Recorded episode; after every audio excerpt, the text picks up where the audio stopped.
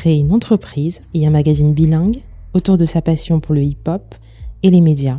Self-made woman, Sanakara est la fondatrice du Blingzine 33 Cara et de l'agence de contenu de marque Lazinerie qui produit notamment des podcasts. Voici Sanakara dans Africana Africano. Si je t'ai c'est entre autres choses car tu es la créatrice et la rédactrice en chef du magazine 33 Cara. Euh, mais avant de parler de, ce projet, j'aimerais qu'on revienne sur ton parcours. Qui es-tu, Sanakara Je suis Sana, donc euh, je suis née à Moscou, par exemple. Euh, j'ai grandi dans le nord de la France. J'ai vécu quelques années en Angleterre et aujourd'hui j'habite en Île-de-France où voilà, je développe 33 euh, carats en tant que journaliste, rédactrice en chef et aussi euh, créatrice de l'agence euh, Lazinerie pour laquelle donc je, je, développe des contenus pour des clients, par exemple de la production de podcasts ou de la création de sites. Et voilà, je suis une jeune femme qui essaye de se développer voilà dans les médias. C'est assez important ce, ce, ce point parce que euh, c'est ce que j'essaie de développer ces dernières années. Ouais. Ce que tu as pas dit du coup, c'est que tu es malgache et, et comorienne, et effectivement tu es née à Moscou. Comment est-ce que ton héritage informe qui tu es, ce que tu fais et, ton parcours hein? Alors c'est important pour moi de d'avoir cet héritage euh, parce que euh, bah, c'est euh, à la fois double culture, donc euh, malgache et comorienne, qui est aussi mêlée par rapport au fait qu'on est grand Moi, je suis née par exemple à Moscou. J'ai grandi dans le nord de la France. J'ai côtoyé euh, beaucoup de des communautés dont la communauté euh, comorienne dans le nord qui est très présente. Et euh, comme ma mère est née à Madagascar, il y a aussi euh, bah, la, la, la, culture malgache à travers, par exemple, la cuisine ou bah voilà les discussions avec mon père sur, par exemple, la musique malgache ou bah, les voyages, parce que mes parents ont beaucoup travaillé là-bas, enfin sont, sont partis très souvent là-bas quand j'étais plus jeune. Et c'est un héritage qui me, bah, je, je, peux dire que euh, c'est un héritage que j'essaye de distiller dans, mon travail et aussi euh, qui euh, fait que voilà mes projets, enfin même ma personnalité, voilà comme on, en a un peu parlé, bah, l'Afrique de l'Est, on a une façon de, de, se présenter, de faire, qui est peut-être différente aussi des d'autres diasporas que moi j'observe parce que voilà on est on travaille tous dans, la communauté et on commence à se connaître on voit que on est un peu plus discret, on est un peu plus euh, mais c'est je pense que c'est euh, c'est cet héritage là que que j'ai. Ben c'est un atout et en même temps quand on veut travailler dans les médias, ça ça ça nous on se challenge quoi. Donc c'est c'est euh, c'est à la fois quelque chose que j'aime distiller dans mon travail, mais aussi parfois ça me challenge sur comment se présenter en tant que femme qui vient de, de, de, ces diasporas où les personnes sont très discrètes et euh, euh, comment se mettre en avant et rester quand même aligné à ce qu'on est parce que bah, ça fait partie de moi. Euh, voilà. J'aimerais que l'on parle de, de, ton parcours. Quelles études as-tu fait et comment en es-tu arrivé justement au journalisme et aux médias? J'ai d'abord fait des études euh, littéraires. Donc j'ai un profil qui est littéraire, euh, focalisé sur les langues et la communication. J'ai d'abord fait, j'étais jusqu'à la licence d'anglais. Et ensuite, j'ai fait une licence de communication. Et il y a quelques années, j'ai repris un master en, en marketing digital et euh, e-commerce mhm. dans une école de commerce euh, que je ne m'attendais pas du tout à faire. Mais c'est vrai que être littéraire, euh, c'est bien, mais aujourd'hui, on est dans une société où il faut vraiment, vraiment maîtriser le côté commercial, vendre son projet. C'est bien de savoir écrire ou communiquer, mais si on, on décide de se développer, l'aspect commercial, il est hyper important. Et quand j'ai fait ce, master, ben, j'avais cette idée en tête de vraiment euh, euh, savoir vendre euh, mon projet et me développer là-dessus. C'était important pour moi parce que on veut faire tout tout seul et cette partie-là, je voulais la, la maîtriser, enfin bien comprendre aussi ce que je vends et puis savoir le vendre à ma manière aussi et communiquer aux gens communiquer et vendre, c'est complètement différent aussi, hein, parce que mhm. les enjeux sont, sont différents.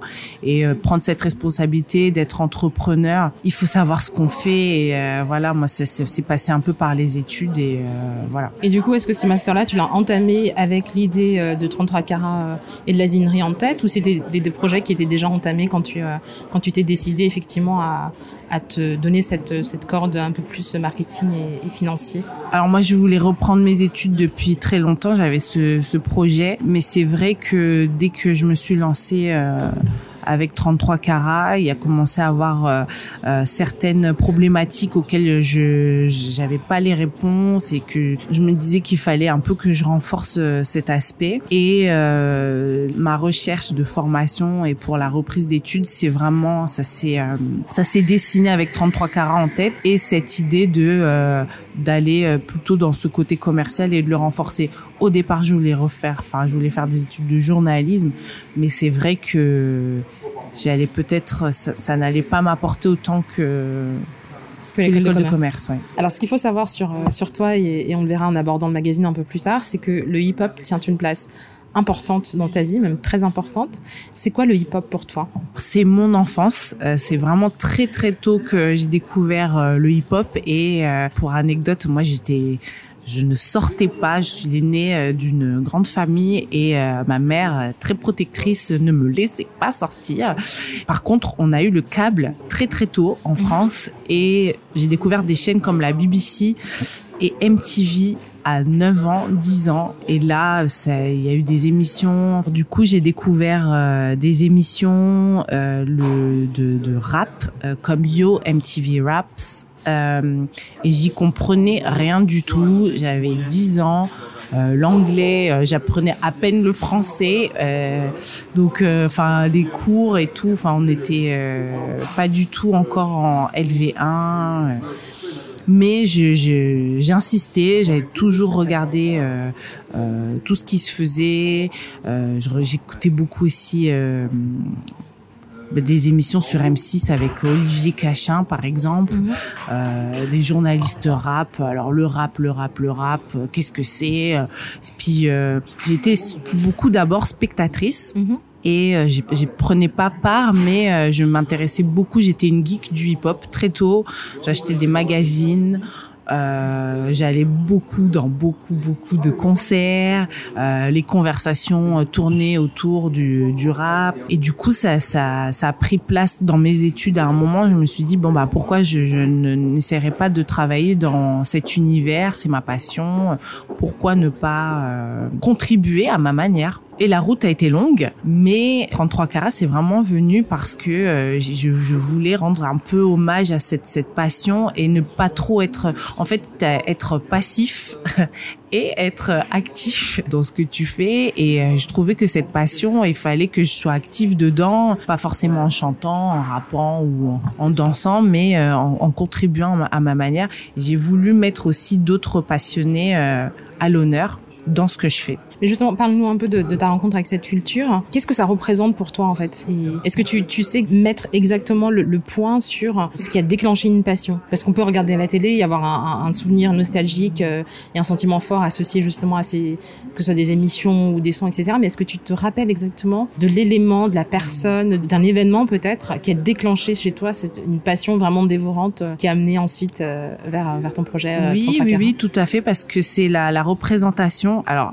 il y a le hip-hop en France et le, le hip-hop aux États-Unis. Mhm. Et pour moi, il y avait ces deux liens de représentation. Bah, les Afro-Américains, voilà, aux États-Unis et en France, bah, toute la, la population française qu'on ne voyait peut-être pas souvent. Moi, j'ai pas, je suis pas de de la génération euh, où j'ai regardé HIP HOP, mais mhm. par contre Benny B, MC Solar, euh, c'était vraiment des, des, des, sortes de ben, on, voyait d'autres personnes à la télévision. Donc moi j'étais beaucoup devant la télé et j'étais en recherche. C'est vraiment une recherche de euh, euh de personnes qui me ressemblent. Moi je m'habillais euh, en sixième comme Chris Cross. J'étais un garçon manqué. Et euh, je voulais un peu ressembler euh, enfin avoir vraiment euh, des, des sortes de modèles ou d'inspiration et ça venait beaucoup du, du rap pour moi Mhm. et je m'en rendais peut-être pas compte mais euh, je recherchais ça ouais Et à part Christos, est-ce qu'il y a une autre personne, une autre ah entité ouais qui Marie te... J Blige Ouais. euh, beaucoup euh, parce que ça c'est vraiment les- l'époque euh, Brandy euh, les cassettes moi je me souviens que j'avais des cassettes vidéo et des cassettes audio j'enregistrais enfin il y avait beaucoup cette euh, euh, où je voulais euh, garder cette euh, cette culture ou garder cette euh, je connaissais plein de paroles de rap par cœur et, et le R&B justement avec Mary J. Blige et la représentation féminine donc Mhm. de figures comme Brandy, Mary J. Blige, euh, ensuite euh, Erika Badu, bah, dans les, les années 90 et même au travers de, de certaines émissions avec des journalistes femmes euh, de rap ou de R&B que je voyais sur MTV, euh, moi ça m'inspirait euh, beaucoup. Et je me disais oui euh, ah mais c'est génial, euh, elles sont enfin elles ont leur personnalité. Euh, Alia, des, des, des, des chanteuses comme Alia qui avaient plus ou moins mon âge. En plus, je m'en s'en rendais pas compte. C'était marrant parce que c'était tout était assumé quoi. Leur style vestimentaire, euh, les, les lyrics, euh, enfin les paroles de, de rap étaient toujours très euh, fortes. Mhm. Et euh, je sentais que c'était peut-être pas ce qu'on avait aussi euh, en France et on voyait pas aussi de figures féminines, euh, que ce soit des chanteuses ou d'autres euh, role models. Mhm. Porter ça, porter tout ça, et moi ça me ça me passionnait de les voir en fait. Ouais. Au-delà de la représentation euh, féminine ou juste de la représentation tout court de la culture, qu'est-ce que ça représentait d'autre pour toi justement en tant que jeune adolescente, préadolescente euh, qui découvrait cette culture et qui était en train de voilà de, de s'immerger dedans? Ça représentait quoi pour toi? Alors moi c'était aussi euh, comme j'étais voilà l'aîné, c'était un moyen d'expression. Enfin même si je ne communiquais pas, je m'exprimais. Enfin j'avais une partie de moi qui m'exprimait euh, à travers ça. Euh, Bah écrire, bah, j'essayais d'écrire comme les rappeurs ou euh, apprendre les paroles, euh, essayer de comprendre ce qu'ils disent. Après donc la recherche, euh, il y a eu beaucoup aussi de recherches euh, autour de la culture. D'abord afro-américaine parce que par exemple les films de Spike Lee très tôt euh, je pense qu'en sixième j'ai dû regarder Do the Right Thing ou Mhm. euh, Jungle Fever j'y comprenais rien enfin même Boomerang et autres mais la bande son moi j'ai j'ai beaucoup été touchée par la musique et ça me ça m'a toujours vraiment euh, enfin le ressenti quoi j'ai Mhm. je comprenais des fois peut-être même pas les paroles mais il y avait beaucoup de ressenti et euh, les playlists, enfin les, les tracklists de de certains euh, films, je m'en souviens quoi. Vraiment, euh, tout est un peu lié et et du coup, quand je regardais certains films ou que je regardais euh, certains clips ou découvrais certains artistes, je faisais pas mal de recherches aussi sur sur qui ils étaient et c'était une recherche toujours après. Donc en France, pareil, IAM euh, avec euh, euh, ce qu'ils disaient dans leurs leurs paroles, NTM, et de quoi ils parlent, euh, et donc du coup après faire euh, des recherches sur sur tout ça, sur sur sur ces sujets, ouais. Mais justement, en, en tant que jeune fille euh, euh, assez timide, euh, qui sortait pas comme tu dis, etc. Comment est-ce que tes parents ont perçu justement ce shift-là et cette euh, cette passion-là euh? Moi, mon père écoute beaucoup de musique, Mhm. donc euh, la musique ça a été toujours très présent chez moi. J'étais introvertie parce que voilà, je, je sortais pas, mais hyper extravertie chez moi. Alors je dansais. euh. Ouais, en fait, ce- c'est un courant musical, donc euh, mes parents me laissaient beaucoup de liberté. J'organisais des petites fêtes chez moi. C'était marrant, mais mais vraiment, euh, il y a des trucs qu'on comprenait pas encore, quoi. C'était Mhm. super marrant parce que par exemple Snoop Doggy Dogg. euh, je m'en souviens à l'époque, mais les parents n'ont pas conscience de ce que les enfants écoutent en fait. Donc si ils sont pas anglophones ou, ou anglophiles ou quoi, c'est trop marrant. Doggy Style et autres. euh, Enfin, quand Mhm. t'as 14 ans, tu devrais pas écouter Doggy Style. Bon bref, c'est un autre sujet, mais euh, il y avait pas de censure, donc euh, j'étais complètement libre tant Mhm. que c'était euh, vraiment euh, chez moi et autres. Et euh, même pour les vêtements et tout, il y avait pas de on me stoppait pas en fait. Donc Mhm. ça c'était c'était super cool. euh. Mais du coup, ils arrivaient quand même à connecter avec toi euh, à, cette, à cette musique. Ils partageaient cette euh, cette connexion-là? Non, mais partager le fait que bah, je puisse m'exprimer. Il y a, des trucs assez marrants. Moi, j'aimais bien aussi Punky Brewster. Et euh, j'ai fait un, une sorte de remix entre Punky Brewster et les Chris Cross. Mhm. J'avais une basket rouge et une basket bleue. Mhm. mais, mais ma mère ne me, enfin, me bloquait pas, quoi. Elle me disait, bon, bah voilà, elle, bah, elle va avoir cette originalité bah laissons-la laissons-la faire euh, voilà quelles sont les personnes de, de ce milieu euh, que ce soit des artistes ou d'autres acteurs euh, du secteur qui t'ont influencé et ou continuent de t'influencer encore aujourd'hui? Alors moi j'ai d'abord beaucoup observé et j'ai toujours été admirative des gens de l'ombre mhm. mais qui apportent à leur manière au mouvement, au milieu hip-hop et tout. Et moi, c'est beaucoup été les journalistes, euh, les managers d'artistes, euh, les agents, les relations presse. Euh, vraiment, c'était, j'étais toujours très dans l'observation de ces personnes-là. Des noms en particulier? Oui, par exemple, moi j'aimais bien, ouais. Euh, dans les, les, années 90, encore une fois, Olivier Cachin, j'aimais beaucoup. Mhm. En France, China Moses, qui avait travaillé donc aussi avec Mouloud Achour au départ d'MTV et tout. Moi, je suivais beaucoup, euh, je suivais beaucoup ce, bah, les débuts en fait de, de cette transition du MTV euh, anglophone à MTV France. Après, beaucoup de, journalistes américaines comme Mimi Valdés, mhm. qui avait travaillé par exemple pour le magazine, je sais plus si c'est The Source ou, Vibe. Je pense que, je crois que c'était Vibe ouais, voilà. Euh, et euh, un film comme Brown Sugar qui résume un peu euh, quand j'ai découvert ce film euh, à l'âge de 20 ans, je pense que ça m'a un peu euh, j'ai une sorte d'électrochoc, je me suis dit ah ouais, donc Sana Latan rédactrice en chef d'un magazine de rap, mais je veux être cette fille et tout et c'était mm. trop marrant parce que Sydney Shaw c'est Sana Latan et mm-hmm. comme je m'appelle Sana, enfin, j'y voyais un peu ce scénario de oui, que font les femmes et qu'est-ce qu'elles apportent à ce milieu et. Euh, voilà cette bande son de ce film avec euh, ce son d'Erika Badou, Love of My Life. Mhm. C'est très marrant parce que euh, ça, ça arrivait vraiment à cette époque où je me cherchais aussi professionnellement. Voilà, quand j'étais à l'université et que bah, qu'est-ce que je pourrais faire. Et c'est, ça a été un peu une sorte de bah, petite anecdote. Voilà, je regarde ce film, j'y pense, je le laisse dans le coin de ma tête mhm. et je rencontre pendant cette époque-là, euh, des, des, je, je, deviens amie avec des, bah, des rappeurs en fait mhm. dans le nord de la France et je commence à découvrir aussi euh, moi de mon côté les coulisses et ça me fait rire parce que euh, bah, j'ai des petits réflexes où je donne des conseils, j'essaye de m'impliquer, je me retrouve dans dans des, des, des, backstage de concerts et tout, puis j'observe et je commence à avoir ce petit truc où ouais ouais non mais ça me plaît vraiment. Quoi. Donc tout s'est un peu enchaîné comme il fallait en fait. Bah, ça s'enchaîne euh, un peu dans l'observation, mais euh, il y a ce, ce, truc où ouais, ah non mais euh, bah, c'est par hasard que je me retrouve là, mais j'aimerais bien le faire plus souvent et mhm. peut-être de manière plus professionnelle.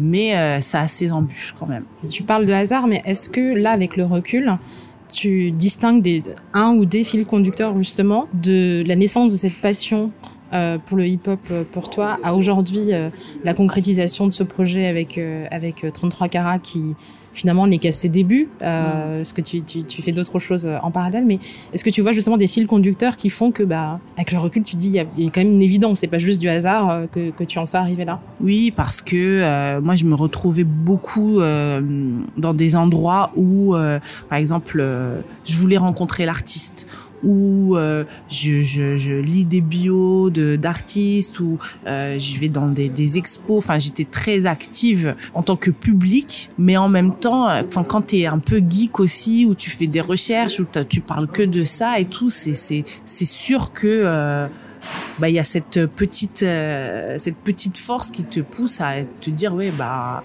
bon bah je connais que ça quoi presque mhm. donc euh, bon peut-être que je devrais essayer de travailler euh, dedans mhm. mais en même temps euh, il y a aussi une parole de rap qui enfin bah, c'est pas que des paroles mais c'est c'est aussi une une citation qui dit ignorance is bliss donc des fois aussi quand on ne connaît pas on peut aussi y aller de manière naïve mais moi par exemple j'ai toujours été enfin dans les débuts j'étais bloquée par le fait que il y avait un peu ce côté misogyne le rap c'est un truc de mec quoi. Mhm. L'éternelle question de la misogynie. euh, voilà. Ouais. Le Mhm. hip-hop c'est un truc de mec dans les années 90 ben voilà c'est un truc de mec quoi Mhm. euh, où euh, tu dois être euh, peut-être un tomboy euh, enfin tu vois être soit garçon manqué ou avoir une force de caractère pour pouvoir tu vois t'imposer parce que dans mon imaginaire il y avait beaucoup de j'ai- j'imaginais beaucoup de rapports de force, beaucoup de trucs et, et, euh, aussi euh, bah, étant du nord de la France, tu as des préjugés sur ce qui se passe euh, sur la scène hip-hop, sur ci, sur ça Mhm. et du coup, bah, à force d'en- de trop l'étudier ou de trop l'observer, bah, je me suis créé aussi peut-être euh, mes propres barrières, je pense, avec le recul. Ce qui- a fait que j'ai pris du temps avant de tenter. Quoi. Comment tu as réconcilié ce parce que c'est c'est une question que je me pose moi-même en tant que fan de, de, de, de ce mouvement. Comment est-ce que tu as réconcilié le fait d'être une femme d'adorer cette culture, d'adorer la musique, euh, vraiment l'art et les acteurs euh, de ce clan et cette misogynie euh, latente euh, qui était encore plus euh, présente effectivement, enfin en tout cas très présente dans les débuts 80-90 par rapport à aujourd'hui où, où la scène s'est diversifiée. Comment tu as réconcilié ça? Oui, alors moi, de, donc du coup, quand j'ai voulu euh, commencer à travailler dedans, on était début euh, 2005, euh, voilà, 2003, 2005. Et euh, pour le réconcilier, il faut euh, être actif. Il faut être, euh, faut ça y est, il faut mettre les mains dans le cambouis et aller vers les gens et être beaucoup plus euh, bah voilà active poser des questions euh, savoir qui est qui mais euh, déconstruire quoi. Je veux le faire je crois que c'est difficile mais est-ce que c'est vrai que c'est difficile? Donc euh, bah, je vais aller poser des questions ou je vais tenter euh.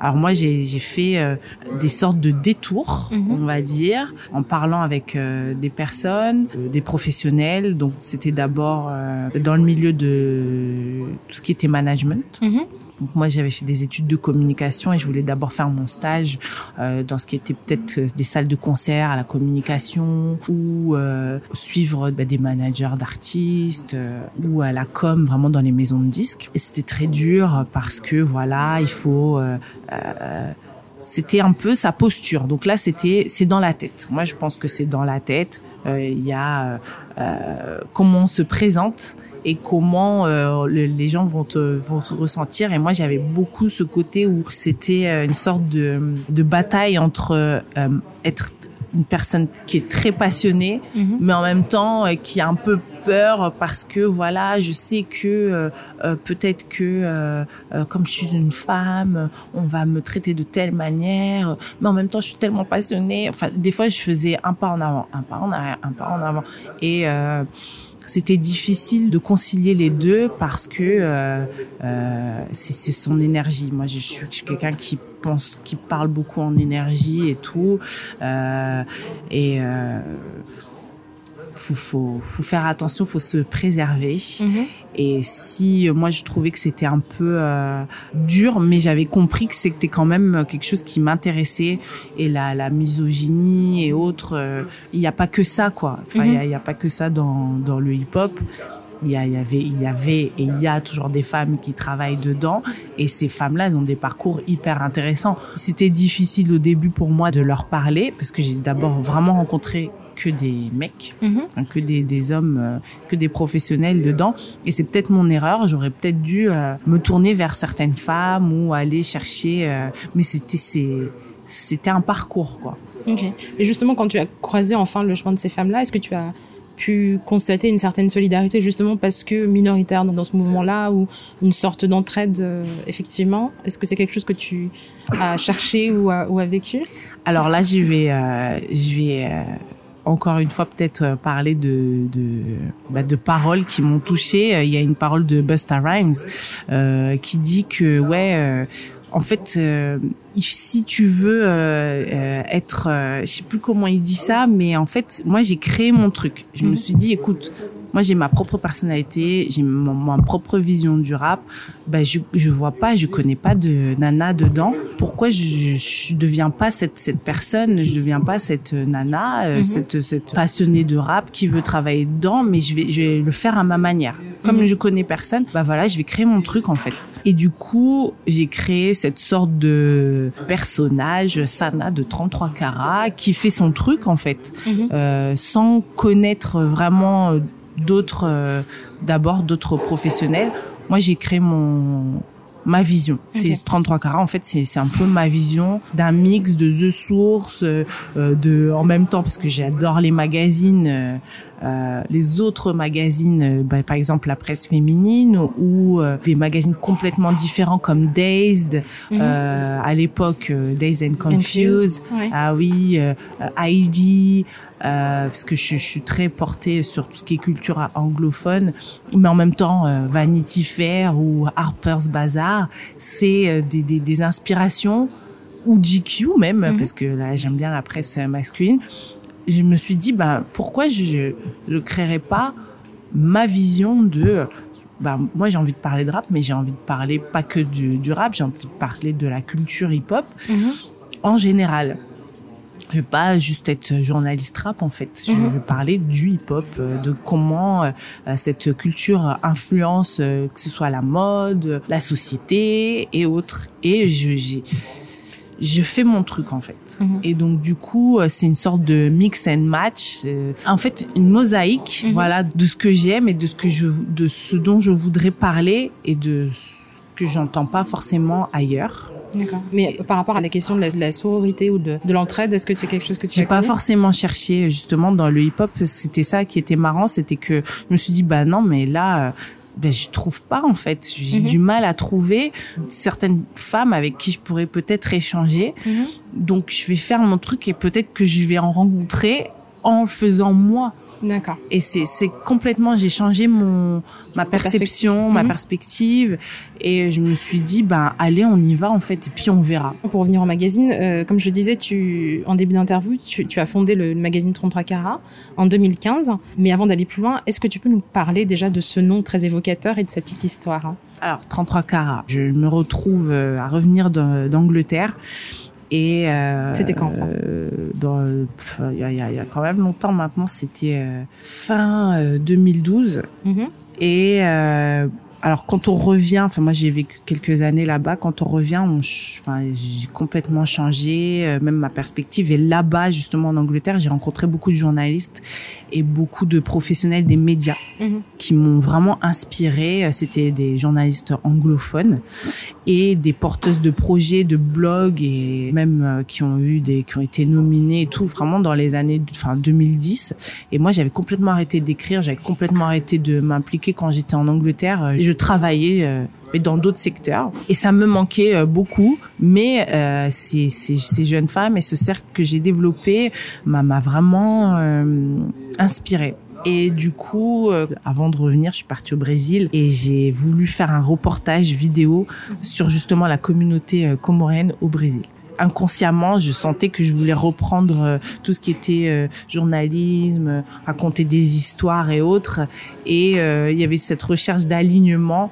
Je veux faire ce qui me plaît, mm-hmm. mais comment je vais faire? Et donc les années passent et quand je reviens en France, ben je, je, je, veux faire quelque chose et je participe, je, je me mets à participer à d'autres projets. Mhm. Et euh, voilà, à l'âge de 33 ans, je me dis, mais en fait, euh, je donne beaucoup d'énergie euh, au projet des autres, mais cette énergie, peut-être que je devrais la donner pour mon projet, en fait.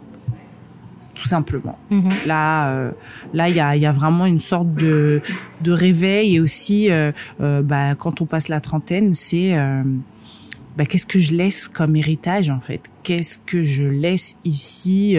Oui, euh, bah voilà, il y a mais moi il y a toujours eu ce côté où bah tu regardes les gens faire mais qu'est-ce que toi tu peux faire aussi? Mm-hmm. Et ça ça ça m'a toujours euh, j'ai toujours eu ce questionnement ouais. du coup, est-ce qu'il y a eu un événement particulier ou un déclic particulier Ouais, c'était c'était c'était le fait de, euh, de de cette recherche de qu'est-ce que je peux faire, comment je peux contribuer mhm. à ma manière et, faire quelque chose qui me ressemble. Vraiment, là, c'était. Mais est-ce qu'il y a il y a eu un truc en particulier? Parce que tu dis que ce questionnement-là, tu l'avais depuis très longtemps. Mhm. Mais qu'est-ce qui fait qu'à 33 ans, bah, est-ce que c'est quoi? C'est un événement, c'est quelqu'un que tu as rencontré, c'est quelque chose qu'on t'a dit? Qu'est-ce que tu vois ce que je veux dire?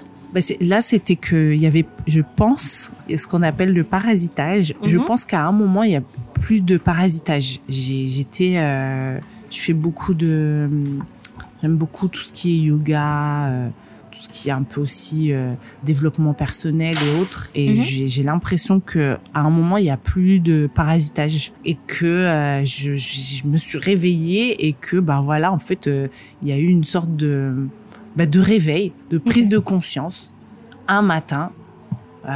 Et je me suis dit ben voilà, euh, bah, 33 carats. Bah ça y est, en fait, je veux le faire. J'écrivais beaucoup, j'avais beaucoup cette, ces intentions Mhm. de faire quelque chose, mais il y avait aussi beaucoup de peur. Et si euh, il y, a, y a eu des discussions où euh, ben on m'a dit non mais c'est simple en fait, euh, c'est simple, tu crées euh, tu crées un blog, puis voilà c'est simple. Et je me suis dit, ah ah bon et j'ai fait. J'ai fait. Euh, au début, c'était très difficile, mais euh, dès que j'ai eu le nom et tout, et puis euh, la vision, faut avoir une vision aussi. Mhm. faut Mais, de- mais d'abord le nom alors. Comment le nom est arrivé? Ah ouais, le nom, bah pareil. Pourquoi ce nom? mais, alors 33 carats, c'était euh, euh, parce que bah, le côté vinyle pour Mhm. les 33 tours Mhm. et 20 alors 33 carats. Alors en français, j'avais lu quelque part que pour dire son âge, on pouvait dire ouais, j'ai euh, j'ai 21 carats, 33 carats, c'était une manière de dire son âge. D'accord. je Euh, savais pas. Voilà, et c'est très marrant parce que je suis tombée sur sur ça une fois en lisant et je me suis dit ah ouais mais c'est trop marrant. Puis là j'ai 33 ans et tout, bah vas-y euh, 33 carats. Mhm. Et euh, aussi le côté bling, c'est très marrant parce que c'est pas du tout, je suis pas du tout bling, mais euh, Mhm. ça ça rentrait euh, avec le nom un peu punchy euh, Blingzine. Alors là, j'ai dès que j'ai eu commencé à faire l'association d'idées euh, Blingzine euh, puis magazine, alors là bon ben allez on tient euh, un concept Mhm. et puis une idée qui est euh, qui commence à être peut-être être alignée avec ma personnalité au final Mhm. où bah j'ai ça, ça, une sorte de entre guillemets fourre-tout Mhm. où je peux parler de mode, je peux parler de hip-hop, je peux parler de de bling, oui la, la culture bling du rap, mais mais encore. Et là ça y est la la, la machine est enclenchée. Tu étais rédactrice euh, pour différentes éditions avant le lancement de, de 33 carats. Qu'est-ce qui t'a poussé justement à sauter le pas et à créer ton propre magazine? C'est quoi exactement le, le shift, tu vois, de d'écrire à euh, avoir complètement le, la maîtrise de A à Z de, de, de cette chaîne-là d'édition? Je dirais que c'est euh, la notion de liberté. Ben, c'est quelque chose que je recherche euh, assez souvent et de de pouvoir euh, exprimer sa vision. Et euh, on en revient au, mo- au mode d'expression. Peut-être qu'il faut être libre pour s'exprimer et peut-être que moi je, pour mieux m'exprimer j'avais besoin de d'avoir ce, ce contrôle total. Je pense que c'est c'est peut-être ce qui m'a donné des meilleures impulsions et ce qui m'a stimulé au final de me retrouver voilà toute seule bon ben on y va euh, on prend quelle direction aujourd'hui et c'est important pour moi d'être complètement libre en fait et de de construire un truc euh, avec mes visions mes, enfin ma vision mes idées et puis on voit ce que ça donne Tenter le tout pour le tout. Quoi. voilà et puis euh, sans réel euh, euh, ce que j'ai aimé, c'était que je me suis pas donné de, de, de pression ou de oui, euh, ah ben tel objectif, tel truc.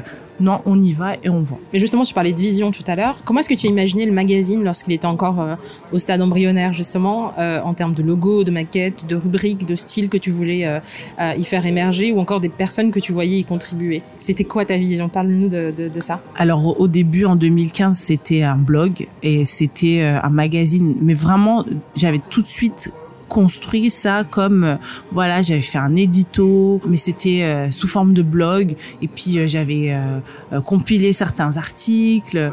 Et puis voilà moi c'était moi qui écrivais. Donc bon ben on met ça en ligne et puis on voit ce que ça donne.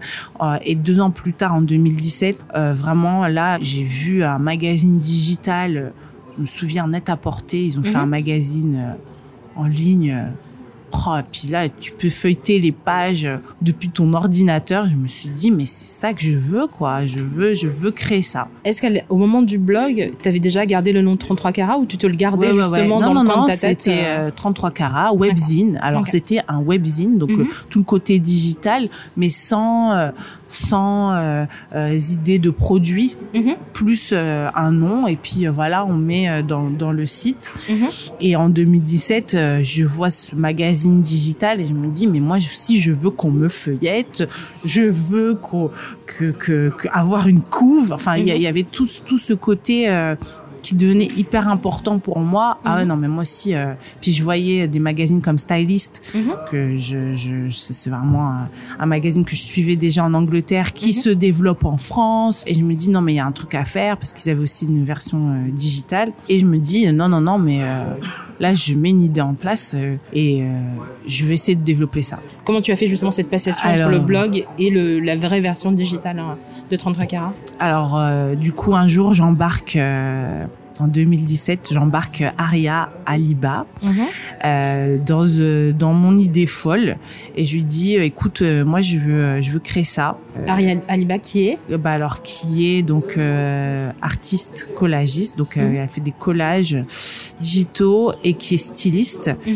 Et qui avait travaillé aussi entre parenthèses chez Stylist Magazine et autres publications. Mhm.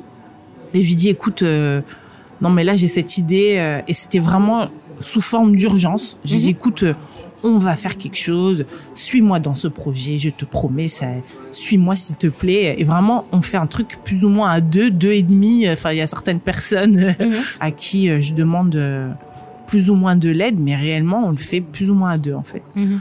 et là, euh, je crée une maquette, euh, je crée certaines rubriques, euh, mais tout de, de A à Z. Du coup, c'est toi qui écrivais tout. Ouais, une partie avec Aria, Mhm. et euh, on l'a fait vraiment en quelques mois, quoi. Trois mois, euh, c'était bouclé. D'accord. Aria a fait la couverture, et puis euh, après, moi j'ai travaillé la maquette, je connaissais pas du tout, enfin vraiment tout en, auto, en autodidacte. Mhm. Puis on a sorti le truc.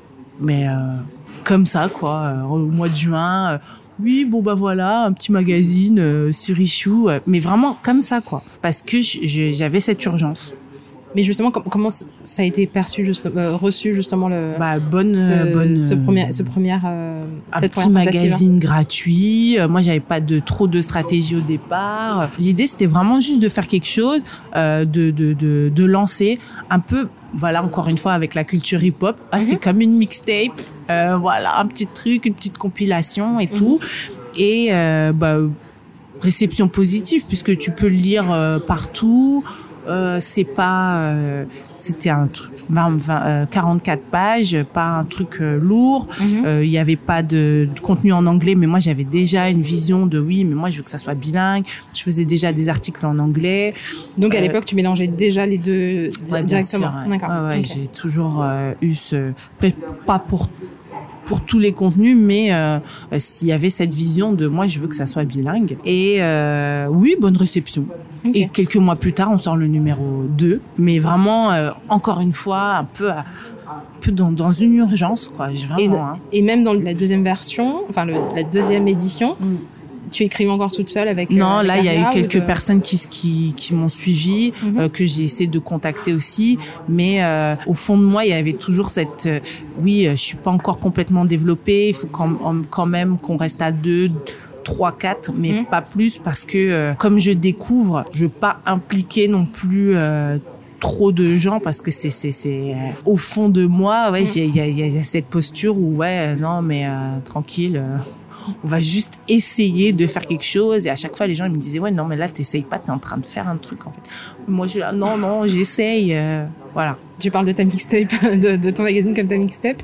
Comment tu as fait justement pour trouver ton public? Comment tu l'as sorti euh, Comment tu l'as justement marketé? Comment tu, tu as fait connaître le, le, magazine Mm. euh, dans sa version digitale? C'était quoi un peu ta, ta stratégie non stratégique?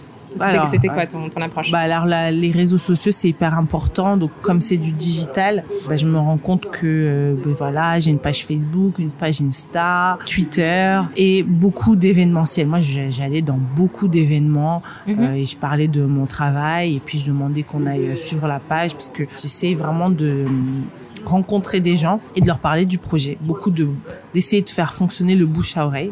On en parlait un peu tout à l'heure. Tu, tu as grandi de- dans l'âge d'or des magazines musicaux, notamment euh, du hip-hop, avec euh, effectivement les vibes euh, et compagnie. Quels sont les magazines hip-hop qui t'ont le plus marqué justement en grandissant? Alors ouais, j'ai oublié de citer qu'il y avait des magazines français comme Radical, les Mhm. magazines gratuits comme Get Busy. Alors Ouais. là, oh là là, pff, chez moi c'était comme le relais, j'avais trop de magazines et puis un magazine qui s'appelle Wad que j'aimais beaucoup Mhm. et que, qui, qui était déjà en 2004 une sorte de magazine objet mhm. très épais. Euh, euh, très visuel euh, qu'on garde et qu'on essaie de, de, collectionner et puis moi j'aimais beaucoup Get Busy mais ta Bible, c'était laquelle du coup? Est-ce que tu avais une ou deux Bibles particulières où tu disais ce mois, cette semaine, si je l'ai pas, c'est la fin du monde. Tu vois ce que je veux dire pour être euh, vraiment à jour de toutes les tendances et tout. Est-ce que tu avais un ou deux magazines comme ça que bah, c'était WAD. Moi, enfin, je pas forcément au hip-hop, mais euh, WAD, euh, il y avait vraiment ce côté un peu pointu. Euh, et euh, trendsetter. Ils, mm étaient vraiment beaucoup dans la tendance. Et moi, mhm. c'était quelque chose que et c'était pas forcément que de la mode. C'était, mhm. euh, il parlait de de sujets euh, un peu euh, c'était assez large mhm. moi j'aimais le, le, côté euh, bon bah nous on va vous montrer ce qui se fait alors j'aimais beaucoup aussi Vice mhm. au départ quand c'était en magazine en magazine gratuit mhm. qui est en anglais et Dazed pour les sujets de les sujets de, de, de société et et un peu originaux quoi. Ouais, mais qu'est-ce qui te fascinait justement euh, en particulier à l'époque et, et, qui continue ah, aujourd'hui de te fasciner dans cette culture hein. ah, et justement dans, dans cet ensemble comme tu dis c'est pas juste de la musique c'est pas juste euh, des fringues euh, c'est pas juste des gens qui font des mixtapes mm. c'est quoi exactement qui te fascinait et bah, qui continue de te fasciner? Moi ce qui me fascine c'est les parcours les parcours de, de vie mm-hmm. Les bah, découvrir un peu ce, ce comment les gens évoluent là-dedans. Alors que par exemple, un, exemple là au hasard, euh, Cut Killer euh, mhm. que je découvre euh, dans La haine mhm. et qui devient un DJ. Bah de, de, de, de, folie et qui après développe une émission sur Skyrock et qui après enfin crée sa société et autres enfin moi j'aimais bien vraiment suivre les parcours de vie parce que pour moi le hip hop tu sens que il y a des gens, c'est leur vie en fait. Mhm. C'est, et c'est passionnant de, de voir ça. Ils vivent hip-hop, ils mangent hip-hop. Enfin, c'est, c'est, et c'est, c'est euh, est-ce que c'est le côté aussi un peu euh, from uh, rags to riches qui t'a qui qui t'a passionné justement dans ces parcours-là? Ah ouais, les success stories, ouais, mais c'est marrant parce que euh, je voyais pas ça comme ça au départ, mm-hmm. mais c'est vrai que oui, euh, il y a aussi le côté success story, success stories, pardon, qui est très présent, que ce soit en France ou aux États-Unis. Euh, ouais, des parcours comme Dr Dre par exemple, Jay Z, euh, les, les voilà, des entrepreneurs. Moi, ce que je suis, c'est pas forcément le le, le, côté euh, succès, mais le côté business, le mm. comment on développe, comment euh, on, on, se diversifie. Euh, ouais P. Diddy qui euh, c'est euh, Cyrock, je sais pas si c'est son mhm. sa c'est sa marque de c'est sa marque hein. ouais, voilà par exemple euh, 50 Cent avec Power euh, voilà qui fait de qui a aussi de l'alcool qui fait plein d'autres choses exactement et qui euh, euh, comment il nous influence des personnes comme Issa Rae qui a sa société de production et qui en a même une deuxième aujourd'hui voilà et mhm. que j'aime j'aime beaucoup alors Issa c'est vraiment là euh, quelqu'un que je suis beaucoup parce que euh, je pourrais parler d'elle euh, assez longtemps, mais j'aime beaucoup son profil. J'aime beaucoup sa, sa, sa, façon de se développer, tout en étant très simple et très entre guillemets norme, corps quoi. Mm-hmm. C'est vraiment la girl next door mm-hmm. et j'aime beaucoup son parcours. Mais justement, tu parles de ces parcours-là et de, de, la façon dont le, tu regardes pas forcément la partie artistique, mais aussi la partie business mm. euh, dans cette culture-là. Est-ce que justement, des magazines aux personnalités, est-ce que tu t'es inspiré ou tu, tu as pensé à ça quand tu as pensé 33 euh, carats et, et, et, la vision que tu, as, que tu as ou que tu es encore en train de développer pour 33 carats? Dans ma démarche, euh, je me rends compte que malheureusement ou heureusement, je ne sais pas, mais mm-hmm. euh, il faut avoir sa vision, sa vision. Donc euh, ça, ça, ça, ça, veut dire que tu es un peu seul dans, dans ton truc. Mhm. Très tôt, je conseille aux gens d'écouter très tôt leur, leurs intuitions. Il faut l'écouter très tôt. Euh, il faut faire ses peut-être ses erreurs très tôt ou peut-être ses réussites très, très tôt, je dirais, mhm. Pour euh, pouvoir euh, améliorer euh, soit son produit ou soit ses idées ou affiner ou se diriger vers un autre truc. Mais je pense que il faut regarder autour de soi, mais il faut aussi s'écouter. Je regarde, j'essaye de regarder, mais moi, ce que je veux, c'est proposer quelque chose de nouveau. Je me suis dit, ben, cette liberté, qu'est-ce que c'est en fait Au final, c'est, c'est peut-être bah, pourquoi ne pas proposer quelque chose de nouveau en fait? Parce qu'on a tous notre pierre à apporter. Exactement, exactement. Et euh, moi, c'était ce que j'ai voulu faire et, et aussi euh, en, en, travaillant avec euh, d'autres talents et d'autres mhm. d'autres artistes ou d'autres journalistes, c'est euh, qu'est-ce que tu peux en te faisant plaisir parce qu'il y a ça aussi. Moi, c'est vraiment la deuxième partie. Bah, en te faisant plaisir, qu'est-ce que tu peux apporter et puis qu'est-ce que tu peux donner à, cette communauté? Dans une interview que tu as faite euh, il y a peu, tu as déclaré, et, je te cite, j'ai voulu créer un média qui me ressemble. Qu'est-ce que tu entends par là? Ouais, ouais. Alors ça, c'est euh, une citation que j'avais entendue avant. Il l'a pas dit comme ça, mais euh, Andy de Clam Magazine, j'avais interviewé il y, a, il y a quelques années quand j'étais revenue en France, à mon mhm. retour. Il avait dit, oui, euh, moi je voyais plein de magazines et tout, mais ils me ressemblaient pas, donc j'ai créé Clam. Puis moi, moi il m'a dit ça, et je crois qu'un an plus tard, euh, je crée 33 carats. Ouais. Vraiment. C'est parce que il a dit tout vraiment simplement et c'était ouais, c'est vrai, bah, si tu trouves pas ton, une offre, bah, pourquoi tu crées pas euh, mhm. une offre de, de magazine? Et, et, tu as aussi ajouté dans, dans cette interview, en parlant justement de, du magazine, comment essayer de parler de hip-hop quand on est une femme en France avec ses propres références et comment faire vivre cette culture et en même temps d'autres choses? Parce que c'était pas forcément que de hip-hop dont je voulais parler, mais surtout des gens qui aiment, des gens comme moi en fait, des gens qui aiment ce mouvement. Fin de citation. C'est vrai que le, hip-hop, on en parlait un peu tout à l'heure, mais c'est un milieu qui est majoritairement masculin, même si euh, effectivement les, lignes bougent progressivement, euh, notamment grâce à, des, à des, des, personnes comme toi.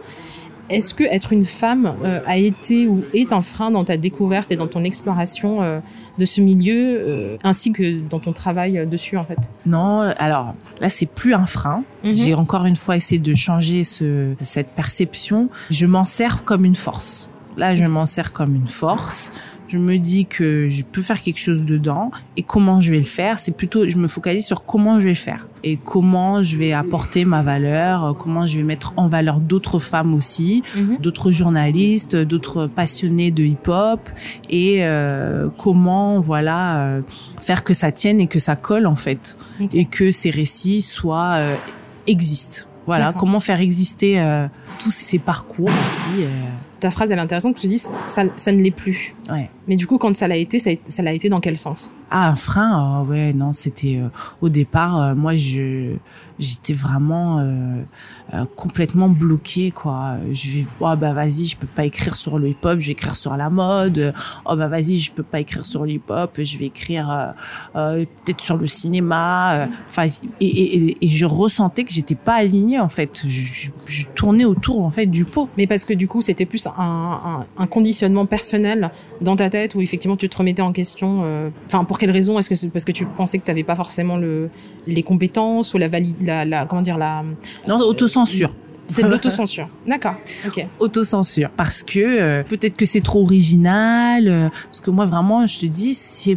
Enfin, moi, je fais pas comme les. Enfin, c'est pas que je fais pas comme les autres, mais c'est mmh. que inconsciemment ou même à ma manière, bah, je veux pas forcément, euh, je choisis pas forcément le même angle ou je parle pas forcément des mêmes personnes, mais ça reste quand même du, du hip-hop ou ça reste quand même euh, lié au, au, au sujet. Mm-hmm. Mais c'est ma façon de faire. Et euh, il faut il faut s'accepter. Il faut accepter que oui, voilà, moi je vais écrire sur sur tes sujets, mais c'est à toi d'être euh, d'être d'accord avec. Enfin, mm-hmm. c'est une une responsabilité, c'est ta décision. Mais du coup, est-ce que cette, cette euh, validité ou ce, cette validation plutôt, est-ce que tu l'as, tu te l'es donné toi-même avec le recul et l'expérience, ou c'est aussi parce que tu as fait des rencontres qui t'ont justifié dans cette dans cette approche-là et dans, dans, ta voix Alors, je pense que c'est encore une fois de la prise de décision et de mm-hmm. de de, de s'ancrer, mais il faut avoir un ancrage. Il faut prendre ses propres décisions. Il faut le décider. Si tu décides pas pour toi, c'est pas les autres qui vont prendre les décisions pour toi. Si tu veux écrire euh, quand tu pitches, euh, c'est toi qui es devant ton écran et c'est toi mmh. qui proposes. Et, vraiment, euh, si tu n'es pas ancré sur ce que tu veux proposer ou si tu es toujours dans l'hésitation, ça, ça, ça va pas aller en fait. Et donc moi c'était le, trial and error, donc beaucoup d'essayer. Mmh. On essaye, mmh. on essaye, on essaye, on essaye. Et puis des fois ça prend, des fois ça prend pas, mais au moins, euh, à chaque fois que je, je le fais, c'est ma responsabilité, c'est mes décisions, c'est mes choix de, c'est mes angles, et puis on verra. Mhm. Quoi. Ça revient un peu à ce que tu disais tout à l'heure, c'est qu'il faut être actif et pas passif. C'est qu'à un moment donné, euh, soit tu poursuis, soit tu, as, soit tu, tu restes spectateur. Mm, c'est un peu mm. ça. Et c'est vraiment le, le, en forgeant, euh, on devient forgeron, et, et que voilà, dans sa carrière ou dans son, ses choix professionnels mm. et personnels, et là ça commence à être lié aussi. Faut faire attention parce que si tu commences à faire un projet qui est tellement personnel, tu mets beaucoup de toi. Mm-hmm. Il faut faire attention à ce que tu vas donner ou ce que tu vas écrire ou et il faut bien décider sinon euh, ça sert à rien. Enfin mm ce que tu mets il faut avoir un drive quoi comme tu disais tout à l'heure il faut avoir un but un, un objectif euh, ou ça reste superficiel ça tu, tu peux le faire mais dans la super c'est superficiel. Tu t'as pas touché euh, le fond des choses voilà mhm. D'accord. Justement, euh, Sana, toi, tu fais partie des, des, audacieux qui se sont lancés là un défi cette année cette année euh, maudite pour beaucoup de gens. En l'occurrence, tu, as sorti le troisième numéro de 33 carats en plein confinement. Euh, et une des particularités de cette, de cette dernière édition, c'est que c'est la première version non seulement en papier du magazine, mais c'est aussi euh, l'ouverture à, la, à la monétisation du magazine, parce que le magazine est devenu payant. Qu'est-ce qui t'a poussé à sauter le pas, surtout lorsqu'on, lorsque des médias comme par exemple la Tribune titrait euh, pas plus tard qu'en août, euh, et je cite, euh, le Covid accélère la fin de la presse papier à travers le monde.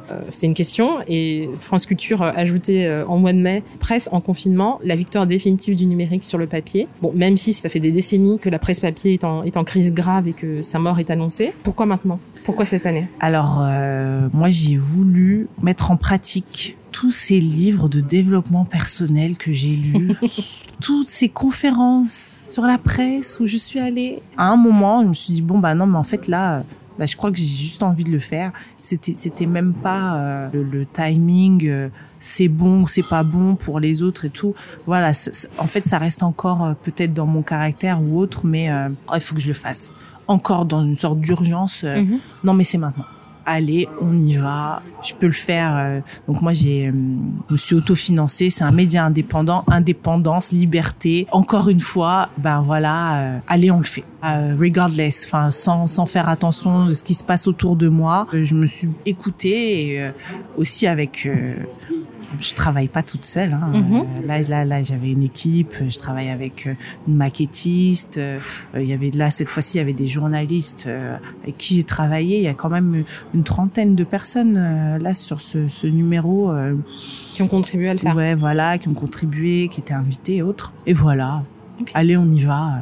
Mais justement, est-ce que ça, ça, a toujours fait partie du plan, de ton plan d'accoucher un jour d'une version papier de 33 carats? C'était à l'inception du, du, projet, c'était déjà là Ouais. Après, c'est c'est un peu égoïste. Hein. Est-ce que c'était euh, pour le faire, le faire pour le faire, le sortir une fois, mhm. et après c'est bon, c'est fini, j'ai satisfait euh, quelque chose pour moi. Et après, je me suis rendu compte que c'était peut-être pas viable de sortir un numéro juste pour un simple kiff personnel. Mhm. Euh, donc du coup, euh, bah, bah, c'était un peu en réponse ou en un résultat aussi de toutes ces recherches ou de ces faire quelque chose de qualité. Et tu avais besoin de ce concret-là pour toi pas juste euh, un c'était un, un, un, aboutissement pour toi d'avoir cette euh, cette version papier comme tu disais tout à l'heure qu'on pouvait collecter comme comme d'autres magazines euh, enfin collectionner pardon comme d'autres magazines que tu faisais plus jeune ouais. Ouais avoir un produit un magazine objet mhm. peut-être le premier magazine objet sur le hip-hop mhm. voilà une sorte d'idée d'idée comme ça mais aussi en même temps quelque chose de sérieux, un produit, euh, euh, bah, comment le monétiser, être une bah voilà euh, éditrice parce mhm. que là c'est c'est encore un autre métier, travailler avec d'autres d'autres professionnels pour concrétiser euh, quelque chose. Et là, on change encore de posture. Et c'est aussi une, une, évolution pour moi. Comment s'est fait ce processus? Est-ce que tu peux nous parler un peu des idées derrière? D'abord ce premier euh, numéro papier, des conditions de production du numéro, du temps que ça a pris ou encore de ce qu'il a coûté à faire? Parce qu'on n'en parle ah pas souvent de ça. On adore euh, regarder les trucs. Euh, et c'est très beau de voir le produit, mais on se rend pas mm. compte effectivement qu'il y a des sacrifices, il y a toute une équipe, il y a tout un un engagement personnel et, bah, tout. Je pense que tous les éditeurs de, de, magazines diront que ça coûte très cher. Mhm. Du coup, j'ai de la chance parce que je parle avec d'autres femmes qui ont sorti des magazines entre temps mhm. et qui sont vraiment. Enfin, ça c'est important aussi de le dire. moi, par exemple, je parle avec Lise Gomis qui a sorti Off to Mag, qui est aussi journaliste chez Nova. Clémentine Labrosse qui est journaliste et qui a sorti le magazine euh, féministe euh, Censored. Mhm. Claire Diao avec qui je travaille, euh, qui a le magazine. qui était ex-cinémag, mais qui a aussi à haut télé voilà, magazine. Je travaille mhm. avec Claire donc sur son magazine. Toutes ces femmes avec qui on discute de problématiques, j'ai vraiment de la chance de pouvoir échanger avec elles. Mhm et c'est les mêmes retours qu'on a voilà c'est cher euh, tu euh, à un moment tu peux plus voir le magazine parce que tu as trop travaillé dessus euh, mhm. euh, euh, c'est beaucoup de travail, beaucoup d'échanges, beaucoup de nuits blanches, mais euh, le même, on a aussi le même, la même satisfaction quand ça sort et que ces investissements, il y a aussi ce côté où ça fait partie d'un accomplissement aussi. Mhm. Il y a beaucoup d'investissements financiers, personnels, euh, beaucoup de, de, de, sacrifices et autres, mais euh, je trouve que ça vaut le coup et euh, c'est les, les, retours que j'ai, c'est que ça vaut le coup de le faire. Après, euh, faut être rentable, mais il faut se laisser le temps d'être rentable. Mhm. Donc ça, c'est encore autre chose.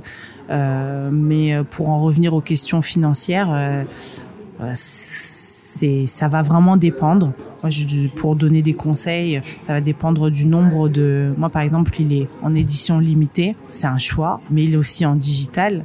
Mais l'impression, la qualité du papier et autres, ben voilà, c'est un peu plus cher parce que c'est euh, on veut faire un bel objet. Après, il y a des, des magazines où euh, tu peux distribuer en plus grand nombre parce qu'il y a peut-être moins de pages, le papier est beaucoup plus léger, mhm. donc tu peux faire des plus grands tirages.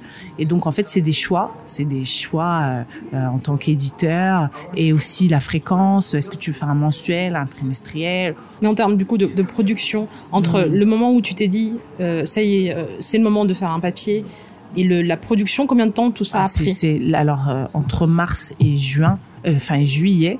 De euh, cette année. Ouais, voilà. Euh, non, entre mai et juillet, ouais, trois, quatre, trois, quatre mois qui se sont passés parce que on y va, on n'y va pas. Euh, et parce que du coup, faire, que trouver l'imprimeur. Alors ça, c'est surtout ça, c'est mhm. très important parce que euh, moi, j'ai rencontré des difficultés au départ parce que chercher un imprimeur, c'est quelque chose.